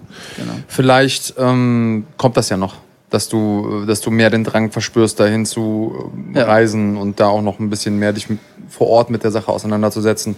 Ist ja jetzt noch nicht, noch nicht vorbei. Ja, kommt wahrscheinlich darauf an, wie sich das Land auch entwickelt. Also momentan sieht es ja auch nicht so gut aus, was diese ganze Beziehung zu den USA angeht und so weiter. Da ist ja, ja. Die nächste, der nächste Krisenherd, der sich da wahrscheinlich anbahnt. Genau. Beobachtet dein Vater wahrscheinlich auch mit, mit Sorge. Natürlich, natürlich, ja. Okay, äh, ich würde einmal noch mal kurz zurück auf unsere äh, Zuschauerfragen kommen, dass die uns hier nicht komplett äh, aufs Dach steigen. Und zwar wurde auch mehrfach die Frage nach dem Krafttraining gestellt. Also wie viel Krafttraining machst du? Welches Krafttraining hältst du ähm, als besonders geeignet für MMA-Kämpfer? Machst du überhaupt Krafttraining? Du hast es eben schon mal so ein bisschen anklingen lassen, Mittagskrafttraining und dann wieder zurück. Ähm, also wie oft? Welche Art von Krafttraining? Was empfiehlst du den Leuten? Du bist ja auch selber Trainer. Ja. Erzähl mal ganz kurz. Also der, das Schlüsselwort ist Periodisierung. Das ist ja eher so im Leistungssport so das, der Begriff überhaupt, wann trainiere ich was und welche Phase ist gerade, ähm, Erholungsphase, Vorbereitungsphase, Grundlagen, Ausdauer und so weiter. Ähm, Krafttraining ist für mich persönlich so ein, ähm, eine Ergänzung zum äh, Kampfsport, zum, Kraft, äh, zum Kampfsport, ja. Und ähm, habe das damals beim Ring gelernt. Also wir hatten das fest in unserem Trainingsplan mit drin, immer auf Lehrgängen und so. Habe das damals auch sehr gut beigebracht bekommen. Und ich halte mich da eigentlich eher ähm, an das olympische Weightlifting, also so die klassischen Grundübungen, so viel Muskelgruppen wie möglich beanspruchen und so weiter. Ähm, arbeite dann je nach Periodisierung halt im Hypertrophiebereich, zum Beispiel nach Wake Cuts und sowas, ähm, um einfach wieder Grundlage zu schaffen. Ähm, dann parallel dazu halt auch das Grundlagenausdauertraining, also so diese Erholungsphasen das zu verkürzen und einfach fit zu sein. Ähm, zum Kampf hin wird das Ganze natürlich dann ähm, spezifischer, zum Beispiel im Maximalkraftbereich, ähm, um dann halt einfach so die Königsdisziplin Maximalkraft, Schnellkraft, Kraftausdauer und sowas zu steigen, also das IK-Training. Und ähm, kann dann auch, wenn ich dann zum Beispiel jetzt in den Kraftausdauerbereich gehe, zum Kampf hin noch die Explosivkraft mit reinnehmen, arbeite mit den Grundübungen, Kreuzheben, Kniebeugen, vorgebeugtes Rudern, Bankdrücken, Umsetzen, also so das klassisch Große. Aber nicht ganz so viel ähm, Cross-Training höre ich daraus. Also genau. das ist ja so ein Trend der letzten, sag ich mal, zehn Jahre, dass die Leute viel mehr Cross-Training gemacht haben. Du bist schon noch sehr, sehr klassisch im äh Weightlifting-Bereich unterwegs? Das Cross-Training oder Freeletics und was es da die ganzen Trends gibt, ne? Da muss ich sagen, damals, als es rauskam, ne, saß ich so da und dachte mir so, ey, ah, da waren so drei Jungs, die haben dann halt äh, unser Aufwärmprogramm als ein Trainingsprogramm umgeschrieben und jetzt Millionen verdient. Ne? Also das war so, okay Jungs, einlaufen, aufwärmen, ist jetzt bei denen alles klar, Jungs, Freeletics, Crossfit, los, macht mal. Und warum nicht ich? Warum, warum habe ich das nicht gemacht? Ja, nee, your, your also, training is my warm-up. So ja, nach so dem nach Motto. dem Motto. Also, wer das Ringertraining mal wirklich so durchgezogen hat, merkt, da ist mehr als genug Crossfit-Training drin und macht und tut. Also dieses ganze Athletik, Funktionelle und so weiter. Also, wer das Training ordentlich mitzieht, wer im Training Kampfsport, was, ob jetzt Jiu-Jitsu, Thai-Boxen, Ring, ordentlich mitmacht, hat sowieso die Muskelgruppen von oben bis unten drin. Also Ringen ist derart kräftig. Du hast die Schnellkraft im Thai-Boxen, im Boxen. Du hast die isometrische Energie im ähm, Jiu-Jitsu, Brazilian Jiu-Jitsu mit dem Halten und sowas. Also jeder Ringer, der mal zum Jiu-Jitsu geht, hat nach zwei Minuten feste Unterarme, weil man dieses Halten nicht gewohnt ist. Jeder Ringer, der zum... Aber Ringer auch alles mit Kraft machen. ja, ja, das stimmt nicht. Das stimmt ja eigentlich nicht. Nee, sondern dieses Halten ist einfach eine andere, ist eine andere Kraft einfach. Also Ringer zum Beispiel, guck dir die Weltmeisterschaft jetzt an, die jetzt war, derart dynamisch, derart schnell. Also es gibt gar nicht so viel Kraft, weil wir nicht wie im Judo. Judo zum Beispiel ist sehr, sehr kräftig. Da habe ich mal den Alexander Witscherak öfter mal getroffen, so der Junior, äh, Judo-Weltmeister 85 Kilo, der jetzt leider unglücklich äh, die Judo-Weltmeisterschaft nicht gewonnen hat. Ähm, der hat mich da einmal angepackt in seinem Anzug, ne? Der hat mir fast die Finger gebrochen, als ich so, ich habe seinen Anzug gehalten, der macht einmal so und dann meine Hand wäre fast abgefallen. Also die haben Kraft, die Jungs. Ähm, Ringer viel dynamischer, weil wir keinen Anzug anhaben. Lange Rede, kurzer Sinn. Wer das Training richtig mitmacht, kann sich das CrossFit sowieso sparen, weil es involviert ist. Spart euch die Zeit, macht, baut es mit in eure normale Trainingseinheiten ein. Habt ihr schon Aufwärmen, Nachbelastungsprogramm nach jedem Training und nehmt das klassische Training, olympische Weightlifting als Zusatz. Das ist doch mal ein ganz klares Statement. Sonst hat man immer so ein bisschen Wischiwaschi, aber das ist äh, eine Sache, die für dich so funktioniert. Ich bin genau. mir sicher, es ist ja so, eigentlich, ähm, wenn du 100 Athleten fragst, kriegst du 110 verschiedene Antworten. Ähm, aber es ist zumindest mal eine Sache, die für dich funktioniert und was ja. so deine Philosophie ist und es scheint ja zumindest mal für dich auch ganz gut zu klappen. Genau, also man muss dann natürlich auch das Trainingsprogramm immer dem Sportler anpassen, je nachdem auch, wo derjenige steht. Ähm, also auch in welcher Phase er gerade ist, wenn du jetzt einen hast, der für seinen nächsten Kampf halt auch abnehmen muss und so weiter. Das ist halt Hypertrophie Schwachsinn. Ja. Genau, da gehst du halt schön in den Kraftausdauerbereich. Also, ich bin da eh ein Fan von, weil man sowieso alle Typen ansprechen kann. Muss man gucken. Wo wir gerade bei den Fanfragen sind, eine Frage, die jetzt mehrfach schon wieder aufkam, ist äh, die Frage nach deinem Lieblings-UFC-Kämpfer. Äh, GS96 1905 hat das gefragt. Ähm, und derselbe Typ nochmal. Und derselbe Typ nochmal, aber auch, äh, aber ja. auch äh, bei Instagram wurde das gefragt. Also dein Lieblingskämpfer innerhalb der UFC und dann vielleicht gleich angeschlossen, weil das auch äh, vorhin mal kam, ähm, wenn du dir da einen aussuchen könntest, wer wäre so dein Lieblingsgegner, wenn du in, also irgendwo in einer anderen großen Liga dir einfach frei die Gegner suchen könntest? Also so absolut Fanboy bin ich von Frankie Edgar immer schon gewesen. Also allein, weil er physisch und also von der Größe, Körperform, Proportion einfach so ähnlich ist und ich mal viel von ihm halt abgucken kann. Ringer und so weiter, Lightweight Champion gewesen und das ist wirklich so, der zeigt mir immer so, es geht auch da, Chad Mendes super. Ähm, natürlich immer so die Orientierungspunkte. Leider nicht mehr in der UFC, so, wo ich auf jeden Fall super fand, war Demetrius Johnson. Also Mighty Mouse, den fand ich, weil er halt einfach super athletisch ist. Auch damals gegen Siudo, gegen einen Top-Ringer mitgerungen hat, obwohl, und, also. Gegen einen Olympiasieger. Olymp also, also Weltspitze, ja. absolute Weltspitze, Nonplusultra. Ähm, ja, Frankie Edgar, finde ich mega, super. Wie sehr hat dir da das Herz geblutet, als der jetzt so eine richtige Packung bekommen hat von Max Holloway? Das war ja schon Max Holloway wäre mein nächster gewesen, ja. finde ich auch mega. Also ich fand den Kampf einfach super. Ähm, also die zwei zu sehen, wie die gegeneinander kämpfen, fand ich super. Ähm, ich lasse mich da gar nicht so mitreißen, also so emotional. Ich finde einfach, die zwei waren super Sports, äh, super Sportsmen und die haben ähm, ja mit Respekt gegeneinander gekämpft. Finde ich beide super sympathisch, wirklich. Und ähm, ja, war einfach schön. Und Frankie, also es geht nicht, es geht für mich persönlich, vor allem wenn ich so ein Fanboy bin, gar nicht so um ähm, dieses Siegen, Verlieren und so, sondern einfach die Art und Weise. Art und Weise, auch Charakter. Also ich finde auch Charakter sehr geil.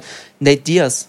Also ich bin ein absoluter Nate Diaz-Fan, der Bad Motherfucker. Also, also wirklich Nate Diaz-Fan, weil er so real ist, weil ihm alles am Arsch vorbeigeht. Was sagst du denn dann zu Henry Cejudo? Also ich meine, sportlich brauchen wir uns nicht unterhalten, Olympiasieger, Doppelchampion und so weiter. Aber also so langsam, so langsam nervt es ein bisschen, sage ich jetzt einfach mal. ähm, ja, es ist so, man muss andeuten, also man muss wirklich sagen, ähm, vielen steigt es irgendwie zu Kopf. Ne? Also ich finde, voll oft ist es so, dass man so Leute feiert, Kämpfer, die tauchen auf der Bildfläche auf, findet man cool. Und dann kommen die da oben in diese Sphären rein und dann driften die so ein bisschen ab und dann wird es einfach irgendwann too much und irgendwie verändern die sich. McGregor extrem, also ich fand den, als er so auf den Schirm gekommen ist, voll interessant, ziemlich cooler Typ und dann irgendwann so vom Charakter her so, also was er so gezeigt hat, was er präsentiert hat. Ich kenne Alte ja Männer in Bars schlagen und so. Ja, also finde ich nicht cool und dann, ja, ja, also nee, irgendwie nicht so. Ich bin auch der Meinung, dass äh, ein Champion im Sport auch einfach eine Obligation hat, das im Leben auch irgendwo zu verkörpern, weil er eben auch ein Vorbild ist. Und da muss man eben mit umgehen. Aber auch auf der anderen Seite ist das, glaube ich, der größte Charaktertest, den man haben kann. Gib jemandem Aufmerksamkeit, gib ihm Geld und damit auch Macht. Und dann wirst du sehen, was wirklich ja. tief unter seiner Oberfläche schlummert. Und manchmal ist das eben nicht nur das Schönste, was so die menschliche Rasse dazu bieten hat, was man dann sieht. Das stimmt allerdings. Also ähm, GSP, super Beispiel. Also auch immer so dieses Sportsman. Also der ist ja so der äh, sportliche Charakter überhaupt gewesen. So hat es ja super verkörpert. Ähm, Muhammad Ali, muss ich sagen, fresh, Trash Talk macht und tut, bodenständig, menschlich.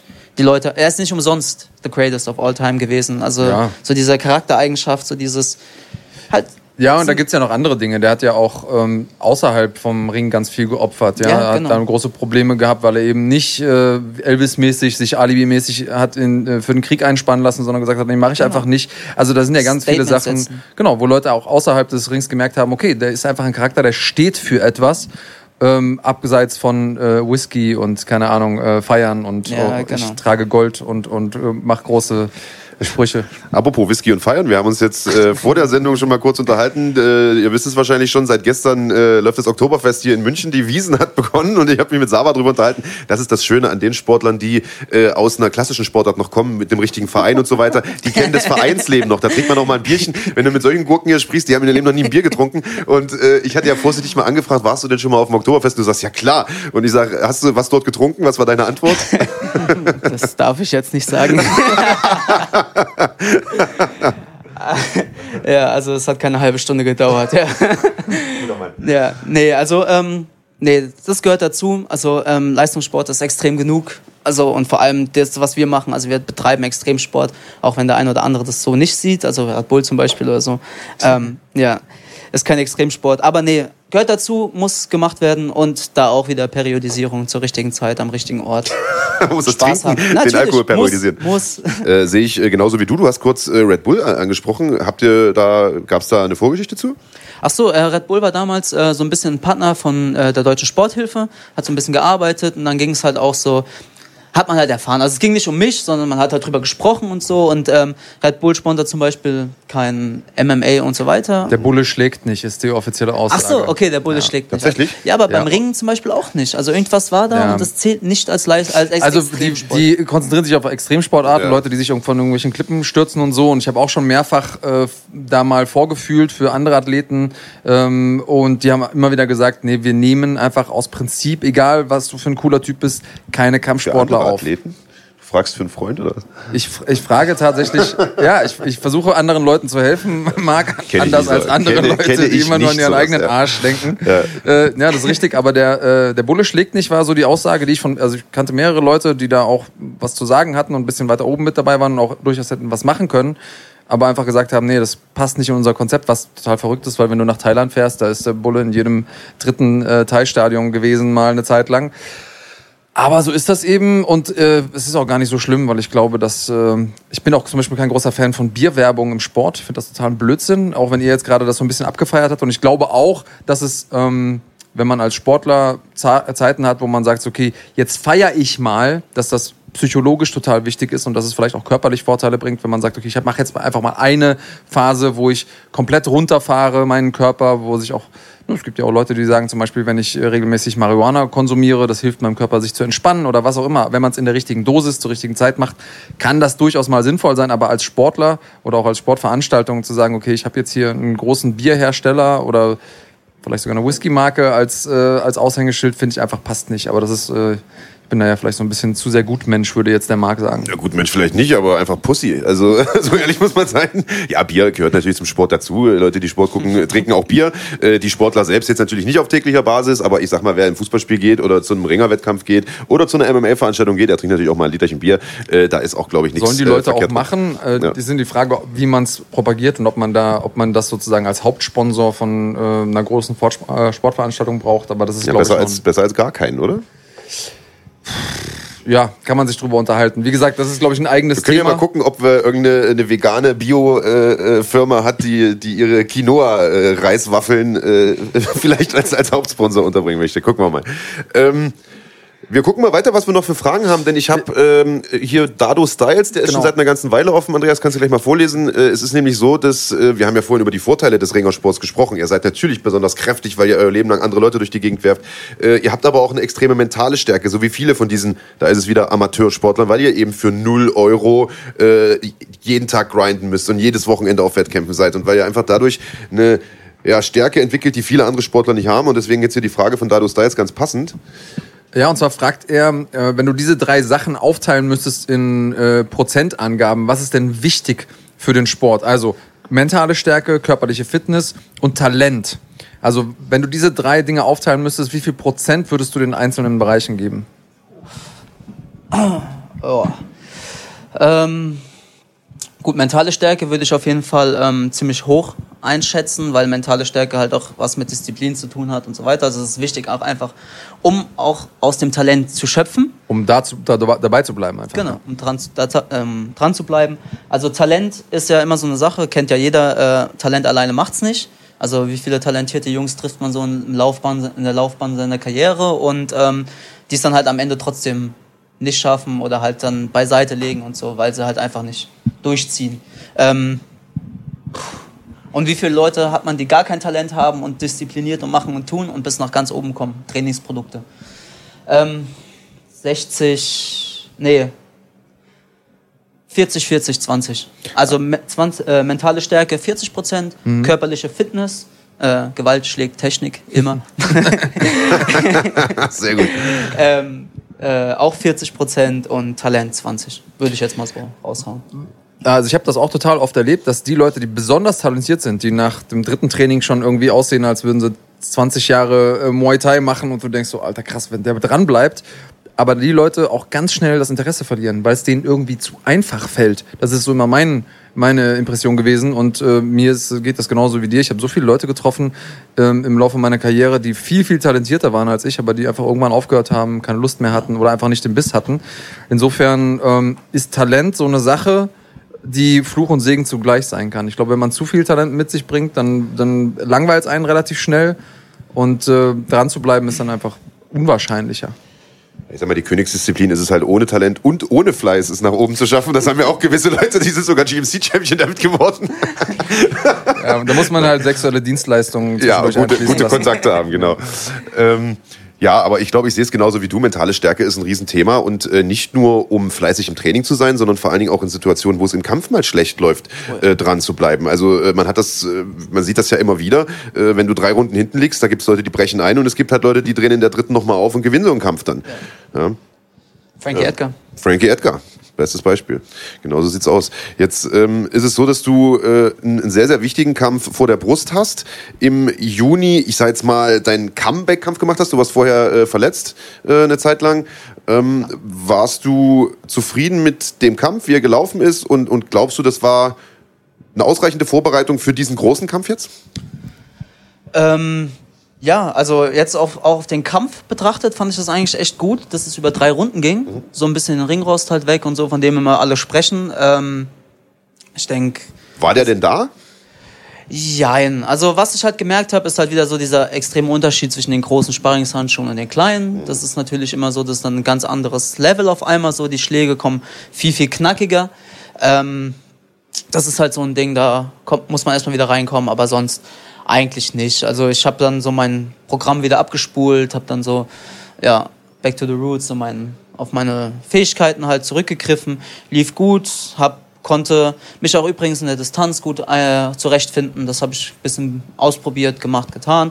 Und ähm, doch, also auf, auf Bezug des jetzigen Kampfes wirklich war gut. Okay. Ja. Ähm, genau. Geplant war ja, wie gesagt, eigentlich September, November, dass ich da nochmal kämpfe, um reinzukommen, weil ich ja über zwölf Monate, also sagen wir knapp zwölf, genau zwölf Monate ähm, out of order war, halt wegen dem äh, Kieferbruch im Mai letzten Jahres. Und ähm, ja, jetzt ist halt Sommers reingerutscht, wegen Hamburg wahrscheinlich, GMC in Hamburg, seine Stadt, sein Bezirk, sein Block. Ähm, Ja gut, das ist nicht mal übertrieben. Also äh, Ja, ich ja. weiß gar nicht, warst du da bei, bei seinem Kampf gegen Felix Schifffahrt in Hamburg ich im Februar? habe hab im Fernsehen gesehen. Ja. ja, also das war, äh, das war schon was, die Stimmung dort, sage ich jetzt mal. Es wird geil, auf jeden Fall. Ja. Freue mich. Jetzt bist du es natürlich gewohnt, auswärts zu kämpfen. Ist das was, was dich beeinflusst? Ist das was, wo du dich vielleicht sogar drauf freust? Also letzte Nacht hat Jeremy Stevens zum Beispiel in Mexiko gekämpft, äh, also beziehungsweise nicht gekämpft, weil der Kampf hat nie so richtig stattgefunden, aber er hat im Vorfeld gesagt, ich liebe das, auswärts zu kämpfen, diese Energie zu spüren. Ja, es ist geil. Also es ist wirklich geil. Es ist wirklich so, ähm, ja, den Leuten, den, den Fans des anderen ein bisschen auf den Sack zu gehen, ist auf jeden Fall geiler, befriedigender, als sich von seinen eigenen Fans feiern zu lassen, muss ich sagen. Ja, sehr Ja. gut. Das ist spannend. Das hört man ja so in der, äh, in der Klarheit auch selten, aber ich äh, weiß genau, was du meinst. Und auch das, äh, ich glaube, dass dieser Heimvorteil, vor heimischen äh, Leuten zu kämpfen, zu wissen, okay, meine Familie ist jetzt hier in der Halle und alle meine Homies und so, das kann ein Vorteil sein. Das kann aber auch ein Nachteil sein, weil das natürlich den Druck erhöht. Und gleichzeitig kann das auch ein psychologischer Vorteil sein für denjenigen, der von außen kommt und äh, der sozusagen ja immer so ein bisschen ja, wenn du da gewinnst, irgendwie hast du immer so ein bisschen diese Underdog-Funktion. Und äh, das ist was, wo sich manche Leute eben auch sehr wohlfühlen mit. Ich höre da raus, das geht dir ähnlich. Ja, das, Ja, es war früher auch schon immer so. Also ich habe stärker auswärts gekämpft, muss ich ehrlich sagen, als daheim. Einfach auch wegen dem Druck und den ganzen Leuten, die drumherum sind. Und ähm, ja, war einfach irgendwie bequemer, weil man auch so den Kopf ein bisschen freier hat. Man, man macht einfach seinen Job. Am Ende des Tages ist es eh egal, wo man kämpft, da ich ähm, weltweit schon gekämpft habe, auf großen Bühnen, kleinen Bühnen. Ich habe in Hallen gekämpft, da saßen zwei Leute. Ich habe in Hallen gekämpft, da waren 20.000 drin, also Istanbul damals, äh, die Weltmeisterschaft. Also es war äh, alles geil und am Ende ist es trotzdem der Gegner, die, der gleiche Ring, der gleiche Cage, die gleiche Matte. Ein Ref und fertig. Man gibt 100 Prozent und dann, was am Ende rauskommt, das steht in den Sternen. Das kann man nicht beeinflussen, ist einfach nicht drin. ja, das ist ein relativ gutes äh, Resümee der ganzen Geschichte. Gehen wir nochmal ganz kurz, weil es auch einige Leute hier interessiert, in die Trainingsvorbereitung. Wie viel Sparring machst du äh, und wie viele Runden dann pro Sparringseinheit, also wie viele Einheiten die Woche? Ähm, wie intensiv ist das Sparring? Äh, wir haben eben mal angesprochen, dünne Handschuhe, dicke Handschuhe. Macht ihr es mit dünnen Handschuhen, mit dicken Handschuhen? Wie viel Prozent gebt ihr im Sparring? Ähm, gibst du, hast du da bestimmte ähm, Dinge, die du vermeidest, die du gar nicht machst? Erzähl mal ein bisschen. Ähm, unser Trainingsprogramm oben drüber steht eigentlich, also meine Devise, so dieses Train hard but smart. Also es bringt dir nichts, wenn du da jeden Tag den Knüppel rausholst und machst und tust und nach zwei, drei Wochen halt wieder verletzt bist oder halt kaputt.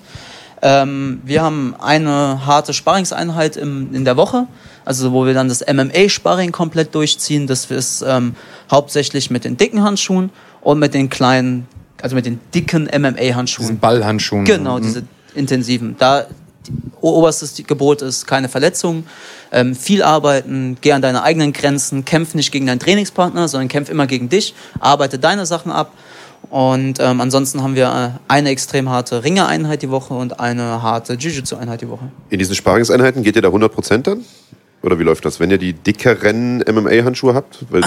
Also keiner versucht hier den anderen auszunocken. Ist klar, das aber- ist klar, aber wir gehen natürlich an die 100% unserer körperlichen Grenzen. Und ja. ihr arbeitet gar nicht mit den kleinen Handschuhen? Weil es gibt ja Leute, die sagen, gerade Sportpsychologen und so weiter, die sagen, simulier im Training, in dem Fall im Sparring, äh, den Kampf so originalgetreu wie möglich. Und du hast es ja gerade selbst gesagt, wenn du dann im Kampf bist, sind die ersten paar Sekunden erstmal ein bisschen komisch, weil die Handschuhe sind kleiner, die Schläge ein bisschen peppiger.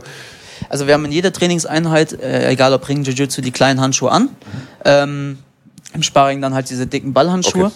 Genau. Ähm, dass wir da voll reinhauen, ist natürlich nicht gegeben, ist ja klar. Deshalb kann man den Kampf nicht simulieren. Also man kann den MMA-Kampf nicht simulieren, weil man sonst nach zwei Wochen keine Trainingspartner mehr hat oder selbst kein Trainingspartner mehr ist. Ja, oder halt nach fünf Jahren irgendwie äh, deinen Namen nicht mehr schreiben kannst. Ganz ja. genau. Also simulieren ist nicht zu 100 Prozent. Anders zum Beispiel als Ringen und Jiu-Jitsu. Da kann man immer, sollte man auch über seine Grenzen hinaus immer gehen. Ähm, ja. Was ich mich immer so frage, ähm, also es ist jetzt keine Zuschauerfrage, sondern eine, die mir irgendwie schon, seit wir äh, das letzte Mal jetzt auch äh, Stefan Pütz zu Gast hatten, Max Koga hatten wir ja schon zu Gast, Daniel äh, kenne ich auch schon ewig.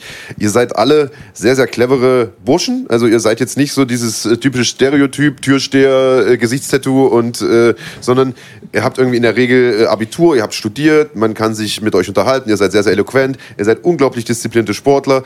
Ähm, ist das Zufall, dass die ganze dass das ganze Wettkampfteam MMA Spirit aus solchen Leuten besteht? Oder habt ihr so ein bisschen Auswahlkriterien? Wen hole ich mir ins Gym? Wer kommt zu uns ins Wettkampfteam? Erzähl mal so ein bisschen, wie ist denn da der Prozess? Ähm, nee, also das bei uns ist jetzt eher Zufall. Also ich würde es auf, aufs Zufall äh, setzen. Ähm, ja, alles Top-Jungs, gute Jungs. Ähm, bei uns Wettkampfteam, ähm, wir haben jetzt Neuzugänge. Es gibt keinen Numerus Clausus, den man äh, haben nee, muss, um also, ins, ins MMA Spirit zu kommen. es gibt keine Prüfung oder so, die ja. du absolvieren musst. Ähm, deinen Namen schreiben wäre gut. Schuhe zubinden selber wäre auch nicht schlecht. Ja, ja genau. Handschuhe zu machen. Ja. Nee, also wir haben jetzt einen ähm, Neuzugänge, einen Alex und einen ähm, ah, Alexander Wertko. Alexander Wertko, genau. Und ähm, den Anton, Anton Mohr. Die zwei trainieren jetzt bei uns. Ah, Anton Mohr auch bei euch? Oh. Also der, der ist bei uns, ja. Also der trainiert bei uns, der ist mit dem Alex gekommen. Und ähm, genau, die, ja, hoffentlich habe ich jetzt nichts gesagt, was ich nicht sagen durfte. Kann nee. auch sein, dass es einfach an mir vorbeigegangen ist, aber, nee, aber das ist natürlich, das sind also, ja zwei hervorragende Neuzugänge. Also, also Alexander Wertko, vor allem. Riesenkampf gemacht jetzt gegen Anatoly Bal. Äh, was hat er denn überhaupt gesagt nach dem Kampf? Konnte der es fassen, dass Anatoly irgendwie immer weiter nach vorn gekommen ist, nachdem er ihm da 25.000 Knie äh, reingeballert hat? Also, ähm, um aus dem Nähkästchen zu plaudern, der hat ähm, nach dem Kampf erstmal gar nichts gesagt, weil er war, weil er platt war. Der war platt. Also Alex ist ja wirklich, also Ball, der Kampf war geil. Also wirklich Wahnsinn. ein geiler Kampf von beiden, super brutal. Äh, großes Lob an Anatoli, da muss ich echt sagen, ich habe ihn jetzt zweimal kämpfen sehen, live, einmal in Berlin und einmal in jetzt in Köln. Beides waren solche Schlachten. Ja, und ähm, also der marschiert, ne? Also der mentale Stärke ist da auf jeden Fall gegeben, krass. Und Wertko hat da auf jeden Fall auch seinen Mann gestanden, hat ja, also was heißt Mann gestanden? Der hat den ja wirklich äh, in der ersten Runde absolut dominiert und ähm, aber war, glaube ich, auch beeindruckt davon, dass der halt einfach immer wieder aufgestanden ist und weitergemacht hat. Ne? Und ja, dass er nicht nur nicht eingebrochen ist, sondern auch immer weiter nach vorne gemarschiert genau. ist. Das ist das, was mich total beeindruckt hat ja. von außen, wo ich gedacht habe, okay, im Kampf zu bleiben ist eine Sache, aber einfach immer weiter nach vorne zu gehen. Ja. Ich hatte auch das Gefühl, es in seinem Gesicht ablesen zu können, dass er sich irgendwann gedacht hat, Alter, was passiert hier gerade? Also das, ja, genau. auch das kann man natürlich nicht simulieren im Kampf. Nee. Ähm, das ist eine ganz, ganz klare Geschichte, wo wir gerade schon so bei dem Geschehen sind rund um GMC und so. Es gibt einen Namen, der ähm, hat jetzt noch, gar, noch gar nicht so viel gemacht sportlich, aber ist eben schon in aller Munde. Und zwar geht es um Maurice Adorf. Hast du eine Meinung zu einem guten Mann? Wer? Nein, Quatsch. ähm, mh, na. Wir hatten es doch vorhin schon mit dem ähm, Charakter und so weiter und ähm, damit will ich es eigentlich noch belassen. Also von wegen Connor-Effekt und so weiter. Trifft bei ihm ja ganz gut. Ähm, ja, man. Ja. Er ist auf jeden Fall talentierter junger Mann. Ich glaube, er, er muss noch zwei, drei Kämpfe machen, um auch den letzten Kritiker irgendwie zu beweisen, dass es sportlich reicht. Ähm, Talent ist, glaube ich, da, aber du hast natürlich schon recht, ist, ist schon sehr äh, eigen, eigener Charakter, sage ich jetzt mal. Der Minger Michel hat noch über Instagram gefragt, äh, wo feiert ihr den Titel? Also ich glaube, er geht schon nochmal davon aus, dass du äh, siegreich aus Hamburg zurückkommen wirst. Jetzt finde ich die, äh, die Frage deshalb besonders spannend, weil äh, wir haben ja eingangs über Diskotheken gesprochen und so. Ich wollte es gerade sagen, wir feiern vorm Club auf jeden Fall. Also jeder, der sich anschließen möchte. Wenn ihr mal in Köln feiern gehen wollt, da kann ich dafür sorgen, dass ihr auch dann reinkommt. Aber Im Flamingo Royal, ne, ist der Laden. Im Flam schöne Grüße an schöne Flamingo, Grüße Royal. Flamingo Royal. Äh, das, das wäre möglich, ja. ähm, aber in Frankfurt, so weit reichen dann meine Beziehungen auch nicht. Es gab damals den Spruch, der hat mein Management damals gesagt, der hat sich totgelacht, als ich dem das erzählt habe. Ne? Der lacht sich immer über die Geschichten, mein damaliges Management, der Zahner, der lacht sich tot, wenn er das immer hört. Äh, dann gab es immer so dieses, ey, kennst du den Sabo Bolaki? Ja, Mann, das ist doch der, der im Travolta abdanzt. Nein, nein, das ist der, der vorm Travolta Ja, also ihr macht Party dann draußen wahrscheinlich. Ja, ja. Sehr gut. Ja, auf der Reeperbahn wird sich ja wahrscheinlich was finden, ähm, um äh, diesen Kampf, Sieg oder Niederlage zu feiern. Wie gesagt, das Duell nochmal für alle, die äh, hier ein bisschen später eingeschaltet haben, gibt es am 12. Oktober äh, live auf runfighting.de, live in der Edeloptics Arena in Hamburg, GMC 22, Riesenkampf, Sava Bolagi gegen Ömer Solmers und äh, die Highlights gibt es dann ab 0 Uhr auf Pro 7 Max. Wird ein Riesenkampfsportabend, gibt ja auch noch äh, parallel dazu das Duell zwischen Mo Abdallah und äh, Michael Michael Smolik, Verzeihung, ja, ich habe äh, eine, eine kurze Nacht gehabt. Ähm, was sagst du zu dem Kampf, Saba? Ich glaube, ihr habt ja einen ganz guten Draht zu Mo Abdallah, wenn ich das, wenn ich das richtig auf dem Schirm habe. Oder zumindest äh, Max Koga hat es, ich weiß es gar nicht genau. Ähm, ich auf jeden Fall nicht. nee. Okay, alles klar. Also, ähm, ich muss auch ehrlich sagen, ich war und bin schon immer einer gewesen, der echt wenig so ums eigene Geschehen herum Kämpfe geguckt und mitverfolgt hat. Also wirklich. Okay. Ähm, ich konzentriere mich da eigentlich so voll auf mein Ding und ähm, bin auch zum Beispiel, was auch Kämpfe angeht, also hast du einen Stefan Pütz, ne, der jedes Mal fragt, hast du den Kampf gesehen, kennst du den und den, was weiß ich, noch nie gehört. Wer ist dieser Mensch? Ich weiß es nicht. Also der kennt sich wirklich von oben Ja, bis Stefan unten ist so ein richtiger Nerd und wir haben eben auch schon gemerkt, äh, wo es um deine Lieblings-UFC-Kämpfer ging, es waren alle so Leute in deiner Gewichtsklasse. Das sind so die Leute, die, Genau. die du dir anguckst offensichtlich Ja. und die anderen Gewichtsklassen, die fallen so ein bisschen hinten runter, Ja. oder? Also andere Gewichtsklassen kriegt man natürlich mit, so wer so im Rampenlicht steht und so, ne? Also, Aber du kennst aber schon die Champions und so, weil da Ja, kenne ich auch einen, der natürlich. relativ hochklassig gekämpft hat, äh, der zum Teil nicht mal wusste, wer gerade Weltergewichtschampion und sowas ist so in der UFC. Ich dachte, Alter, was ist mit dir denn los? Ist Aber äh, Achso, ja, doch. ist auch ein guter Ringer. Ja, er ist auch ein guter Ringer. Ja. Nee, also die kennt man natürlich, aber so, was hier unten drunter passiert, so aus in den Top Ten unterhalb und so, kriege ich gar nicht viel mit. War beim Ring früher übrigens auch so, also wirklich, ich kann die Namen und so weiter. Ey, da fragt man. Schaust du sonst irgendwelchen Sport? Also äh, Frankfurt ist ja nun auch äh, große Sportstadt. Die Eintracht habt ihr da. Ähm, eigentlich nur die großen Events, muss ich ehrlich zugeben. Also Fußball, wenn dann so die großen Veranstaltungen. Ich bin da gar nicht so der Fußballfan, gar nicht eigentlich, keine Ahnung. ähm, die anderen Sportarten auch, Olympische Spiele, ja, wenn mal eine Weltmeisterschaft ist, Mhm. Free TV und so weiter, mal reingeseppt und so, ja. Aber sonst. Ich weiß auch gar nicht, wie die Leute so viel Zeit haben. Also wenn man MMA-Fan ist, mittlerweile ist es ja so, vor zehn Jahren war es so, dann hast du halt alle drei Monate mal ein Event geguckt. Mittlerweile ist es ja so, dass es so viel gibt, auch unter der Woche zu gucken. Am Wochenende gibt's die Events. Äh, ich weiß gar nicht, wie die Leute noch anderen Sport verfolgen können. Also Marc, du verfolgst ja auch nebenbei noch andere Sportarten. Ich sehe dich ab und zu mal irgendwo im Stadion, äh, wenn ich dir auf Insta folge oder so. Aber äh, das ist schon ziemlich verrückt, dass da die Zeit hätte ich überhaupt nicht. Wir haben noch eine wichtige Frage ähm, die wir mittlerweile jedem hier stellen. Und zwar geht's um die Nationalmannschaft. Äh, du guckst schon so ein bisschen. Also Nationalmannschaft, äh, haben wir eben gesagt, da äh, müssen jetzt erstmal keine Tränen kommen, weil, weil, die, weil die Frage kommt. Aber wir hätten gern so fünf Leute, die du mitnehmen würdest, äh, wenn es in den internationalen Vergleich geht. Fünf Stück? Fünf Stück. Du darfst entweder selber mitkämpfen oder du bist sozusagen Trainer. Äh, ich nehme mich mal als Trainer raus, ja, okay. Ähm, Rani Sadeh würde ich mitnehmen, vor allem wenn er so äh, unten im Gewicht das Gewicht bringen würde, auf jeden Fall.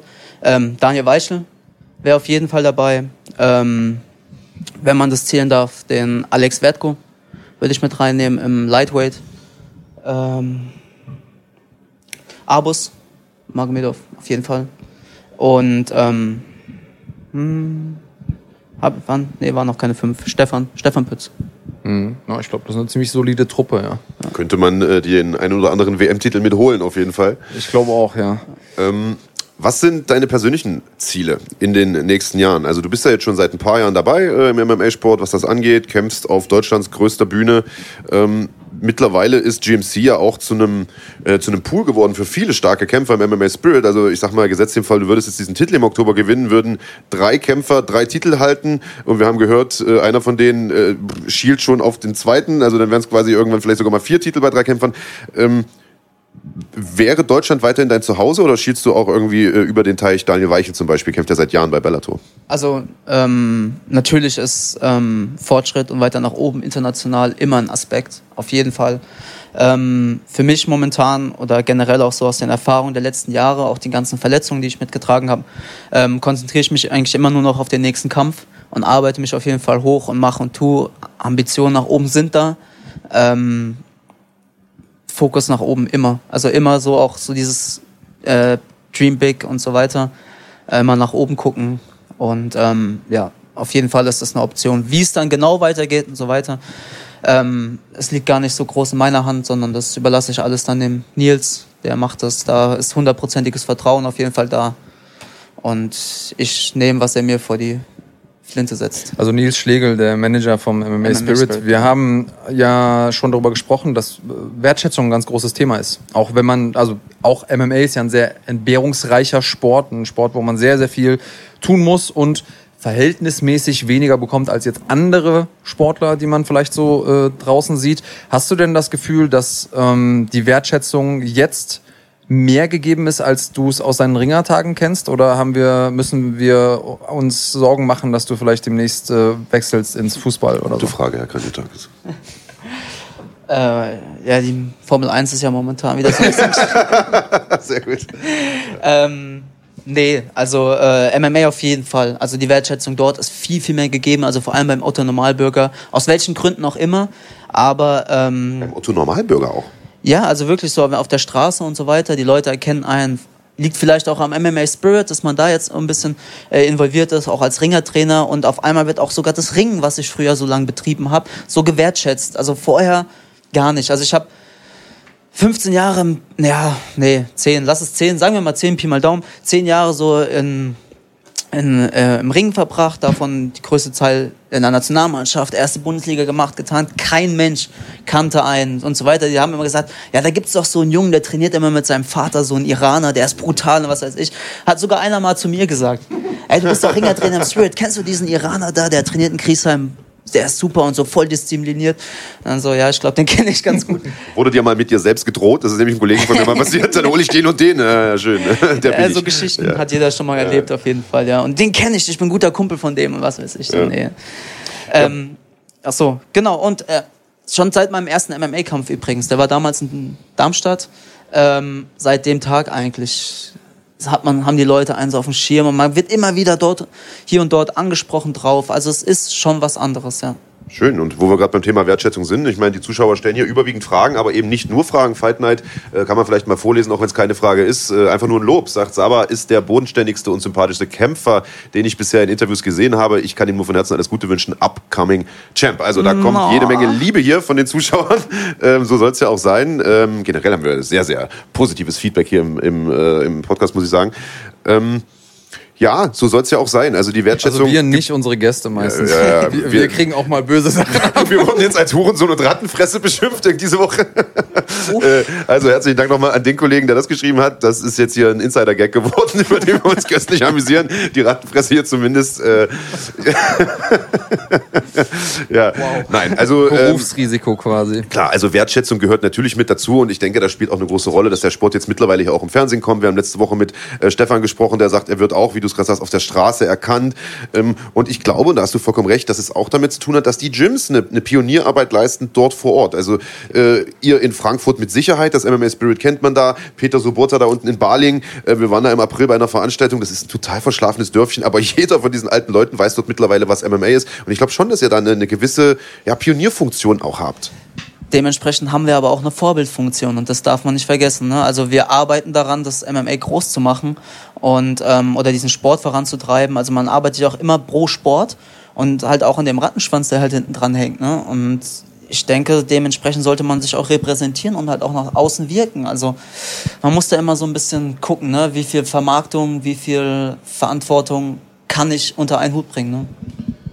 Ja, ich merke das schon. Du bist nicht der größte Freund von, von diesen Trash-Talk-Geschichten und bist einer, der sich lieber auf den Kampf selbst konzentriert. Auf der anderen Seite muss man natürlich sagen, so ein Kampf muss auch verkauft werden. Äh, wo, wo ziehst du da die Linie? Also gerade wenn wir jetzt mal in die, in die USA schauen, äh, in die UFC schauen insbesondere, da wird ja zum Teil schon hart an der Grenze operiert, was das Thema angeht.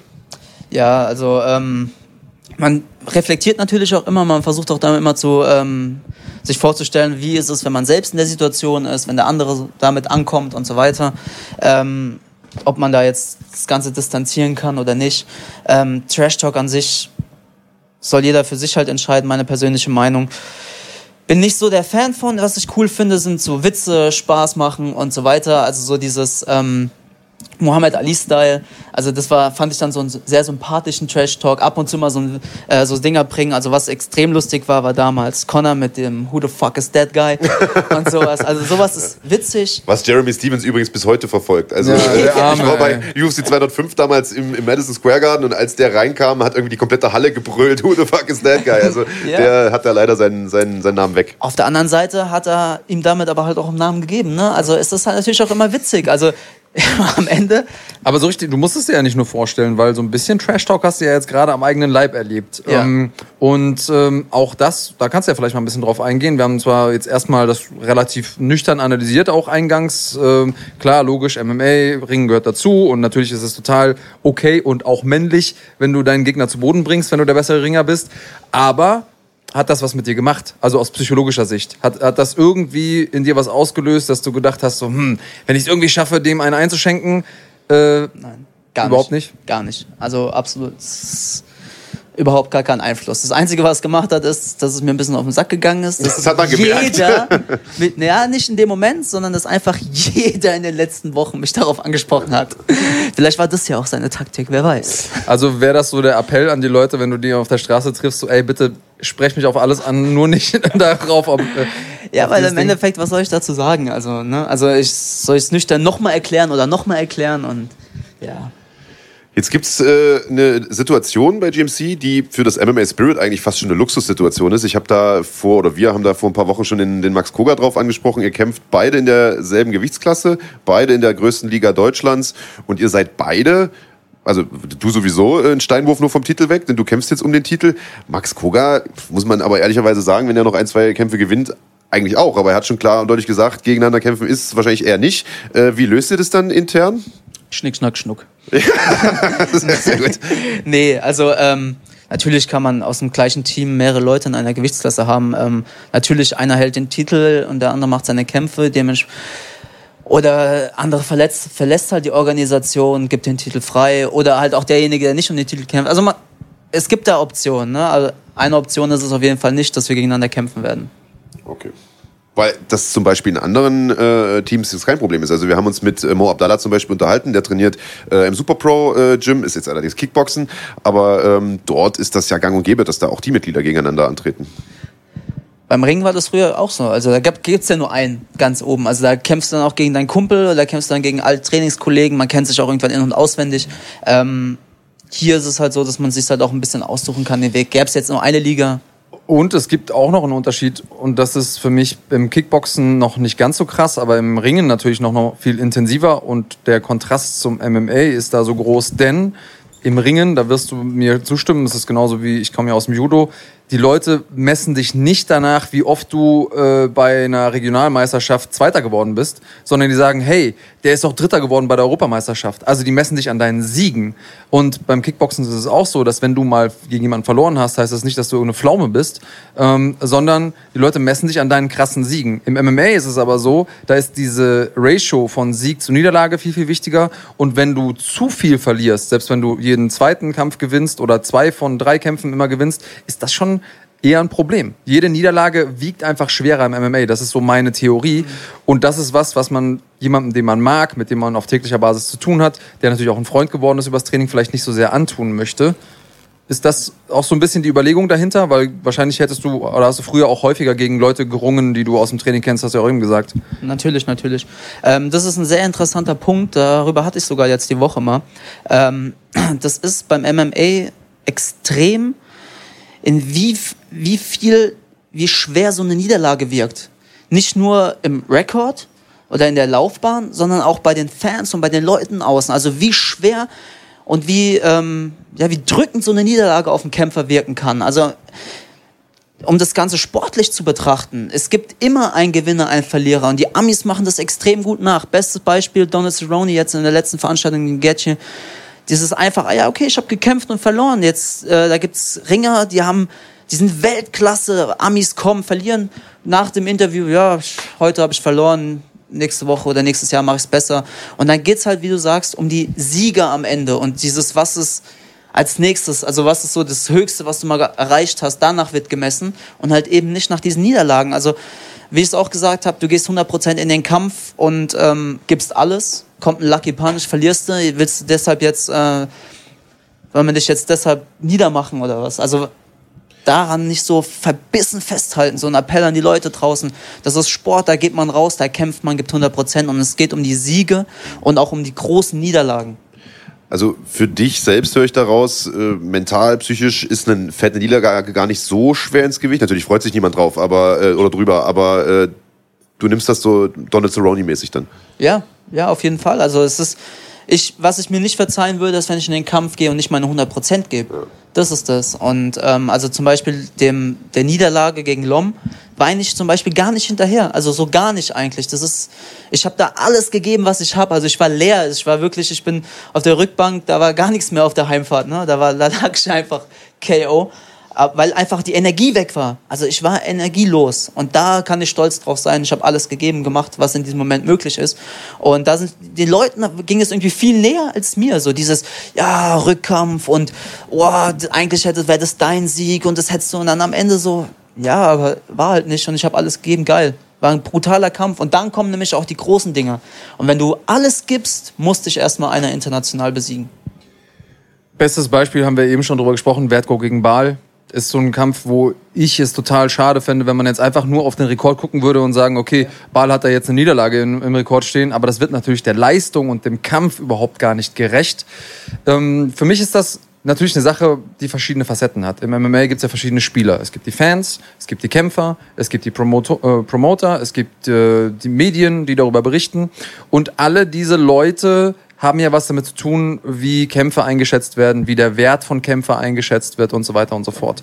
Ähm, was denkst du, müsste sich ändern, damit das ein bisschen anders wird? Weil das ist was, was ich mir auch wünsche. Ich wünsche mir auch mehr, dass die Leistung per se betrachtet wird und nicht so sehr dieses Schwarz-Weiß, ja, der hat jetzt verloren, deswegen ähm, sinkt sein Wert und der hat jetzt gewonnen und deswegen steigt sein Wert. Das ist ja eher die Ausnahme, dass so ein Donald Cerrone ähm, trotz Niederlage gewinnt, sage ich mal. Ja. Was denkst du, müsste da passieren? Ähm, und äh, was können wir vielleicht, auch die wir hier am Tisch sitzen, tun? Und was können die Leute, die da draußen uns gerade zuhören, äh, vielleicht tun?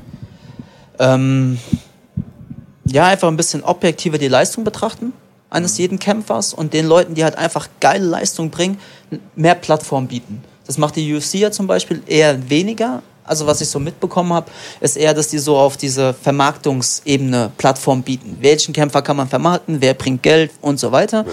Und weniger auf diese, welcher, was ist ein geiler Typ, wer gibt, wer macht, bringt geile Leistungen, wem geben wir eine Plattform, weil er einfach ein cooler Typ ist. Demetrius Johnson. Also wie viel Plattform oder wie wenig Plattform der ja. Junge eigentlich bekommen hat für seine Leistung ich frage mich halt immer, ob da die Promotion dran schuld ist oder ob die Fans dran schuld sind. Das weiß ich halt nicht, weil äh, ich sag mal, die haben ihm natürlich Spots gegeben. Und wenn wir jetzt mal beim Beispiel äh, Demetrius Johnson bleiben, im Free TV, in, in Fox-Veranstaltungen, also der hat schon Fläche bekommen, weil immer gesagt wird, der wird falsch promoted. Ich weiß es gar nicht. Man hat ihn da rausgestellt, der hat hervorragende Kämpfe abgeliefert, aber die Leute sind irgendwie nicht so richtig drauf angesprungen ich glaube persönlich immer, wenn der ein Halbschwergewicht gewesen wäre oder ein Mittelgewicht, wäre der der größte Superstar aller Zeiten geworden. Ich glaube, die Leute tun sich immer ein bisschen schwer mit den kleineren Gewichtsklassen, aus welchem Grund auch immer. Ähm, ist meine persönliche Meinung, kann ich natürlich auch vollkommen falsch liegen. Was ich höre ihn hier scharf einatmen. Ja, also ich, hab, ich, hab, ich würde dir zustimmen und bis vor kurzem hätte ich dir zugestimmt, dass die leichteren Gewichtsklassen da einfach ein Problem haben. Aber was ist zum Beispiel mit Stipe Miocic?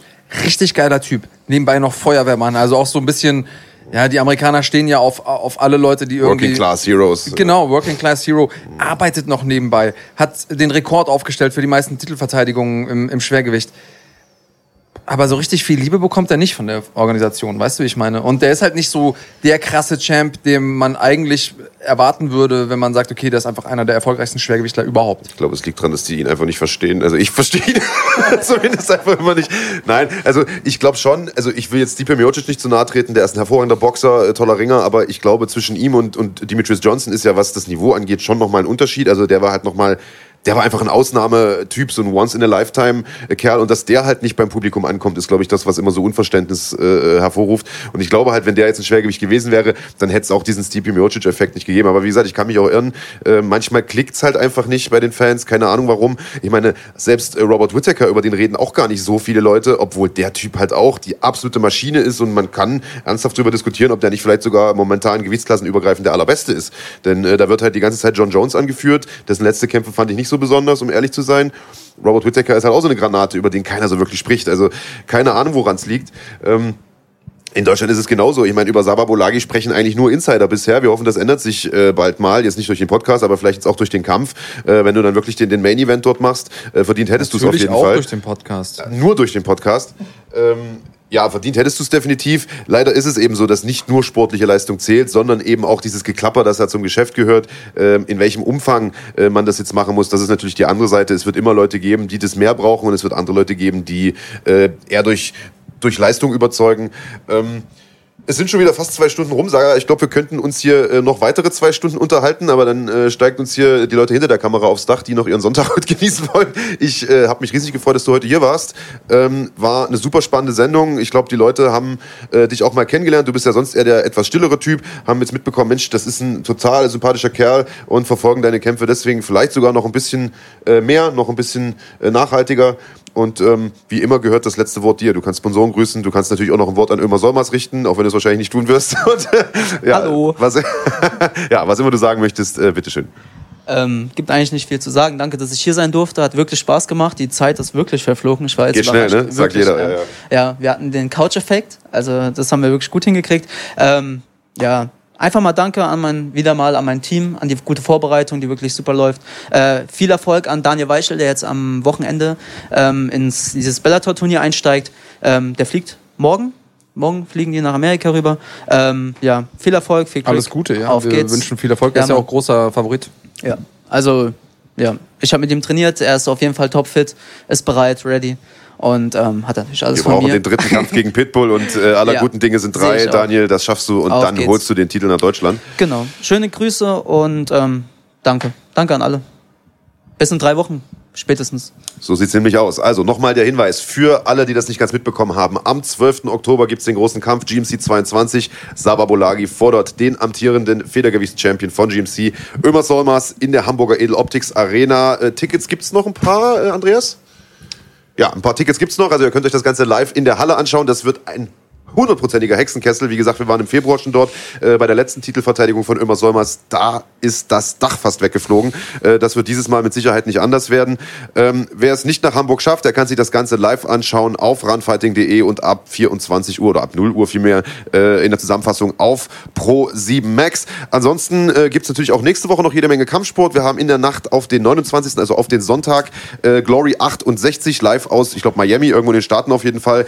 Riesenkampf, Mittelgewichtschampion Alex Pereira, Pereira, Verzeihung, äh, versucht sich einen zweiten Titel zu holen, nämlich den Halbschwergewichtstitel und trifft dabei auf Donegi Abena. Das wird ein Knaller. Am 28. und 29. also Samstag und Sonntag gibt's äh, GMC Olympics in Frankfurt, deiner Heimatstadt. Kannst du mal vorbeischauen. Eintritt ist kostenlos für alle und das Ganze läuft auf runfighting.de. Jetzt, wenn ihr fertig seid mit gucken, könnt ihr auch auf Runfighting gehen. Dann läuft auch eine GMC Olympics. Ich glaube, in Gelsenkirchen sind die heute. Ich weiß gar nicht genau. Auf jeden Fall läuft eine Olympics. Und nächste Woche Sonntag, wie immer, 11 Uhr, selbe Zeit, selber Ort, Schlagwort Podcast, dann mit dem großartigen Pascal Schroth, der äh, vor knapp einem Jahr äh, in China gekämpft hat einer der besten Thai-Boxer Deutschlands ist, in Thailand auch lebt, in China gekämpft hat, dort von seinem Gegner gespiked wurde, also äh, mit dem Kopf auf den Boden geslammt wurde. Für alle, die sich im Thai-Boxen nicht so gut auskennen, das ist nicht erlaubt. Äh, und äh, dann eine, extrem, eine extreme Horrorstory erlebt hat im Krankenhaus, wie er dort behandelt wurde, was die Gage angeht und so weiter und so fort, was die Behandlungskosten angeht. Wir werden nächste Woche mit ihm darüber sprechen, über sein Comeback sprechen, denn er wird jetzt in Deutschland kämpfen bei den Stekos. Äh, das Ganze gibt es nächste Woche. Das war's von uns. Schön, dass ihr dabei wart. Macht es gut. Bye bye und bleibt cremig.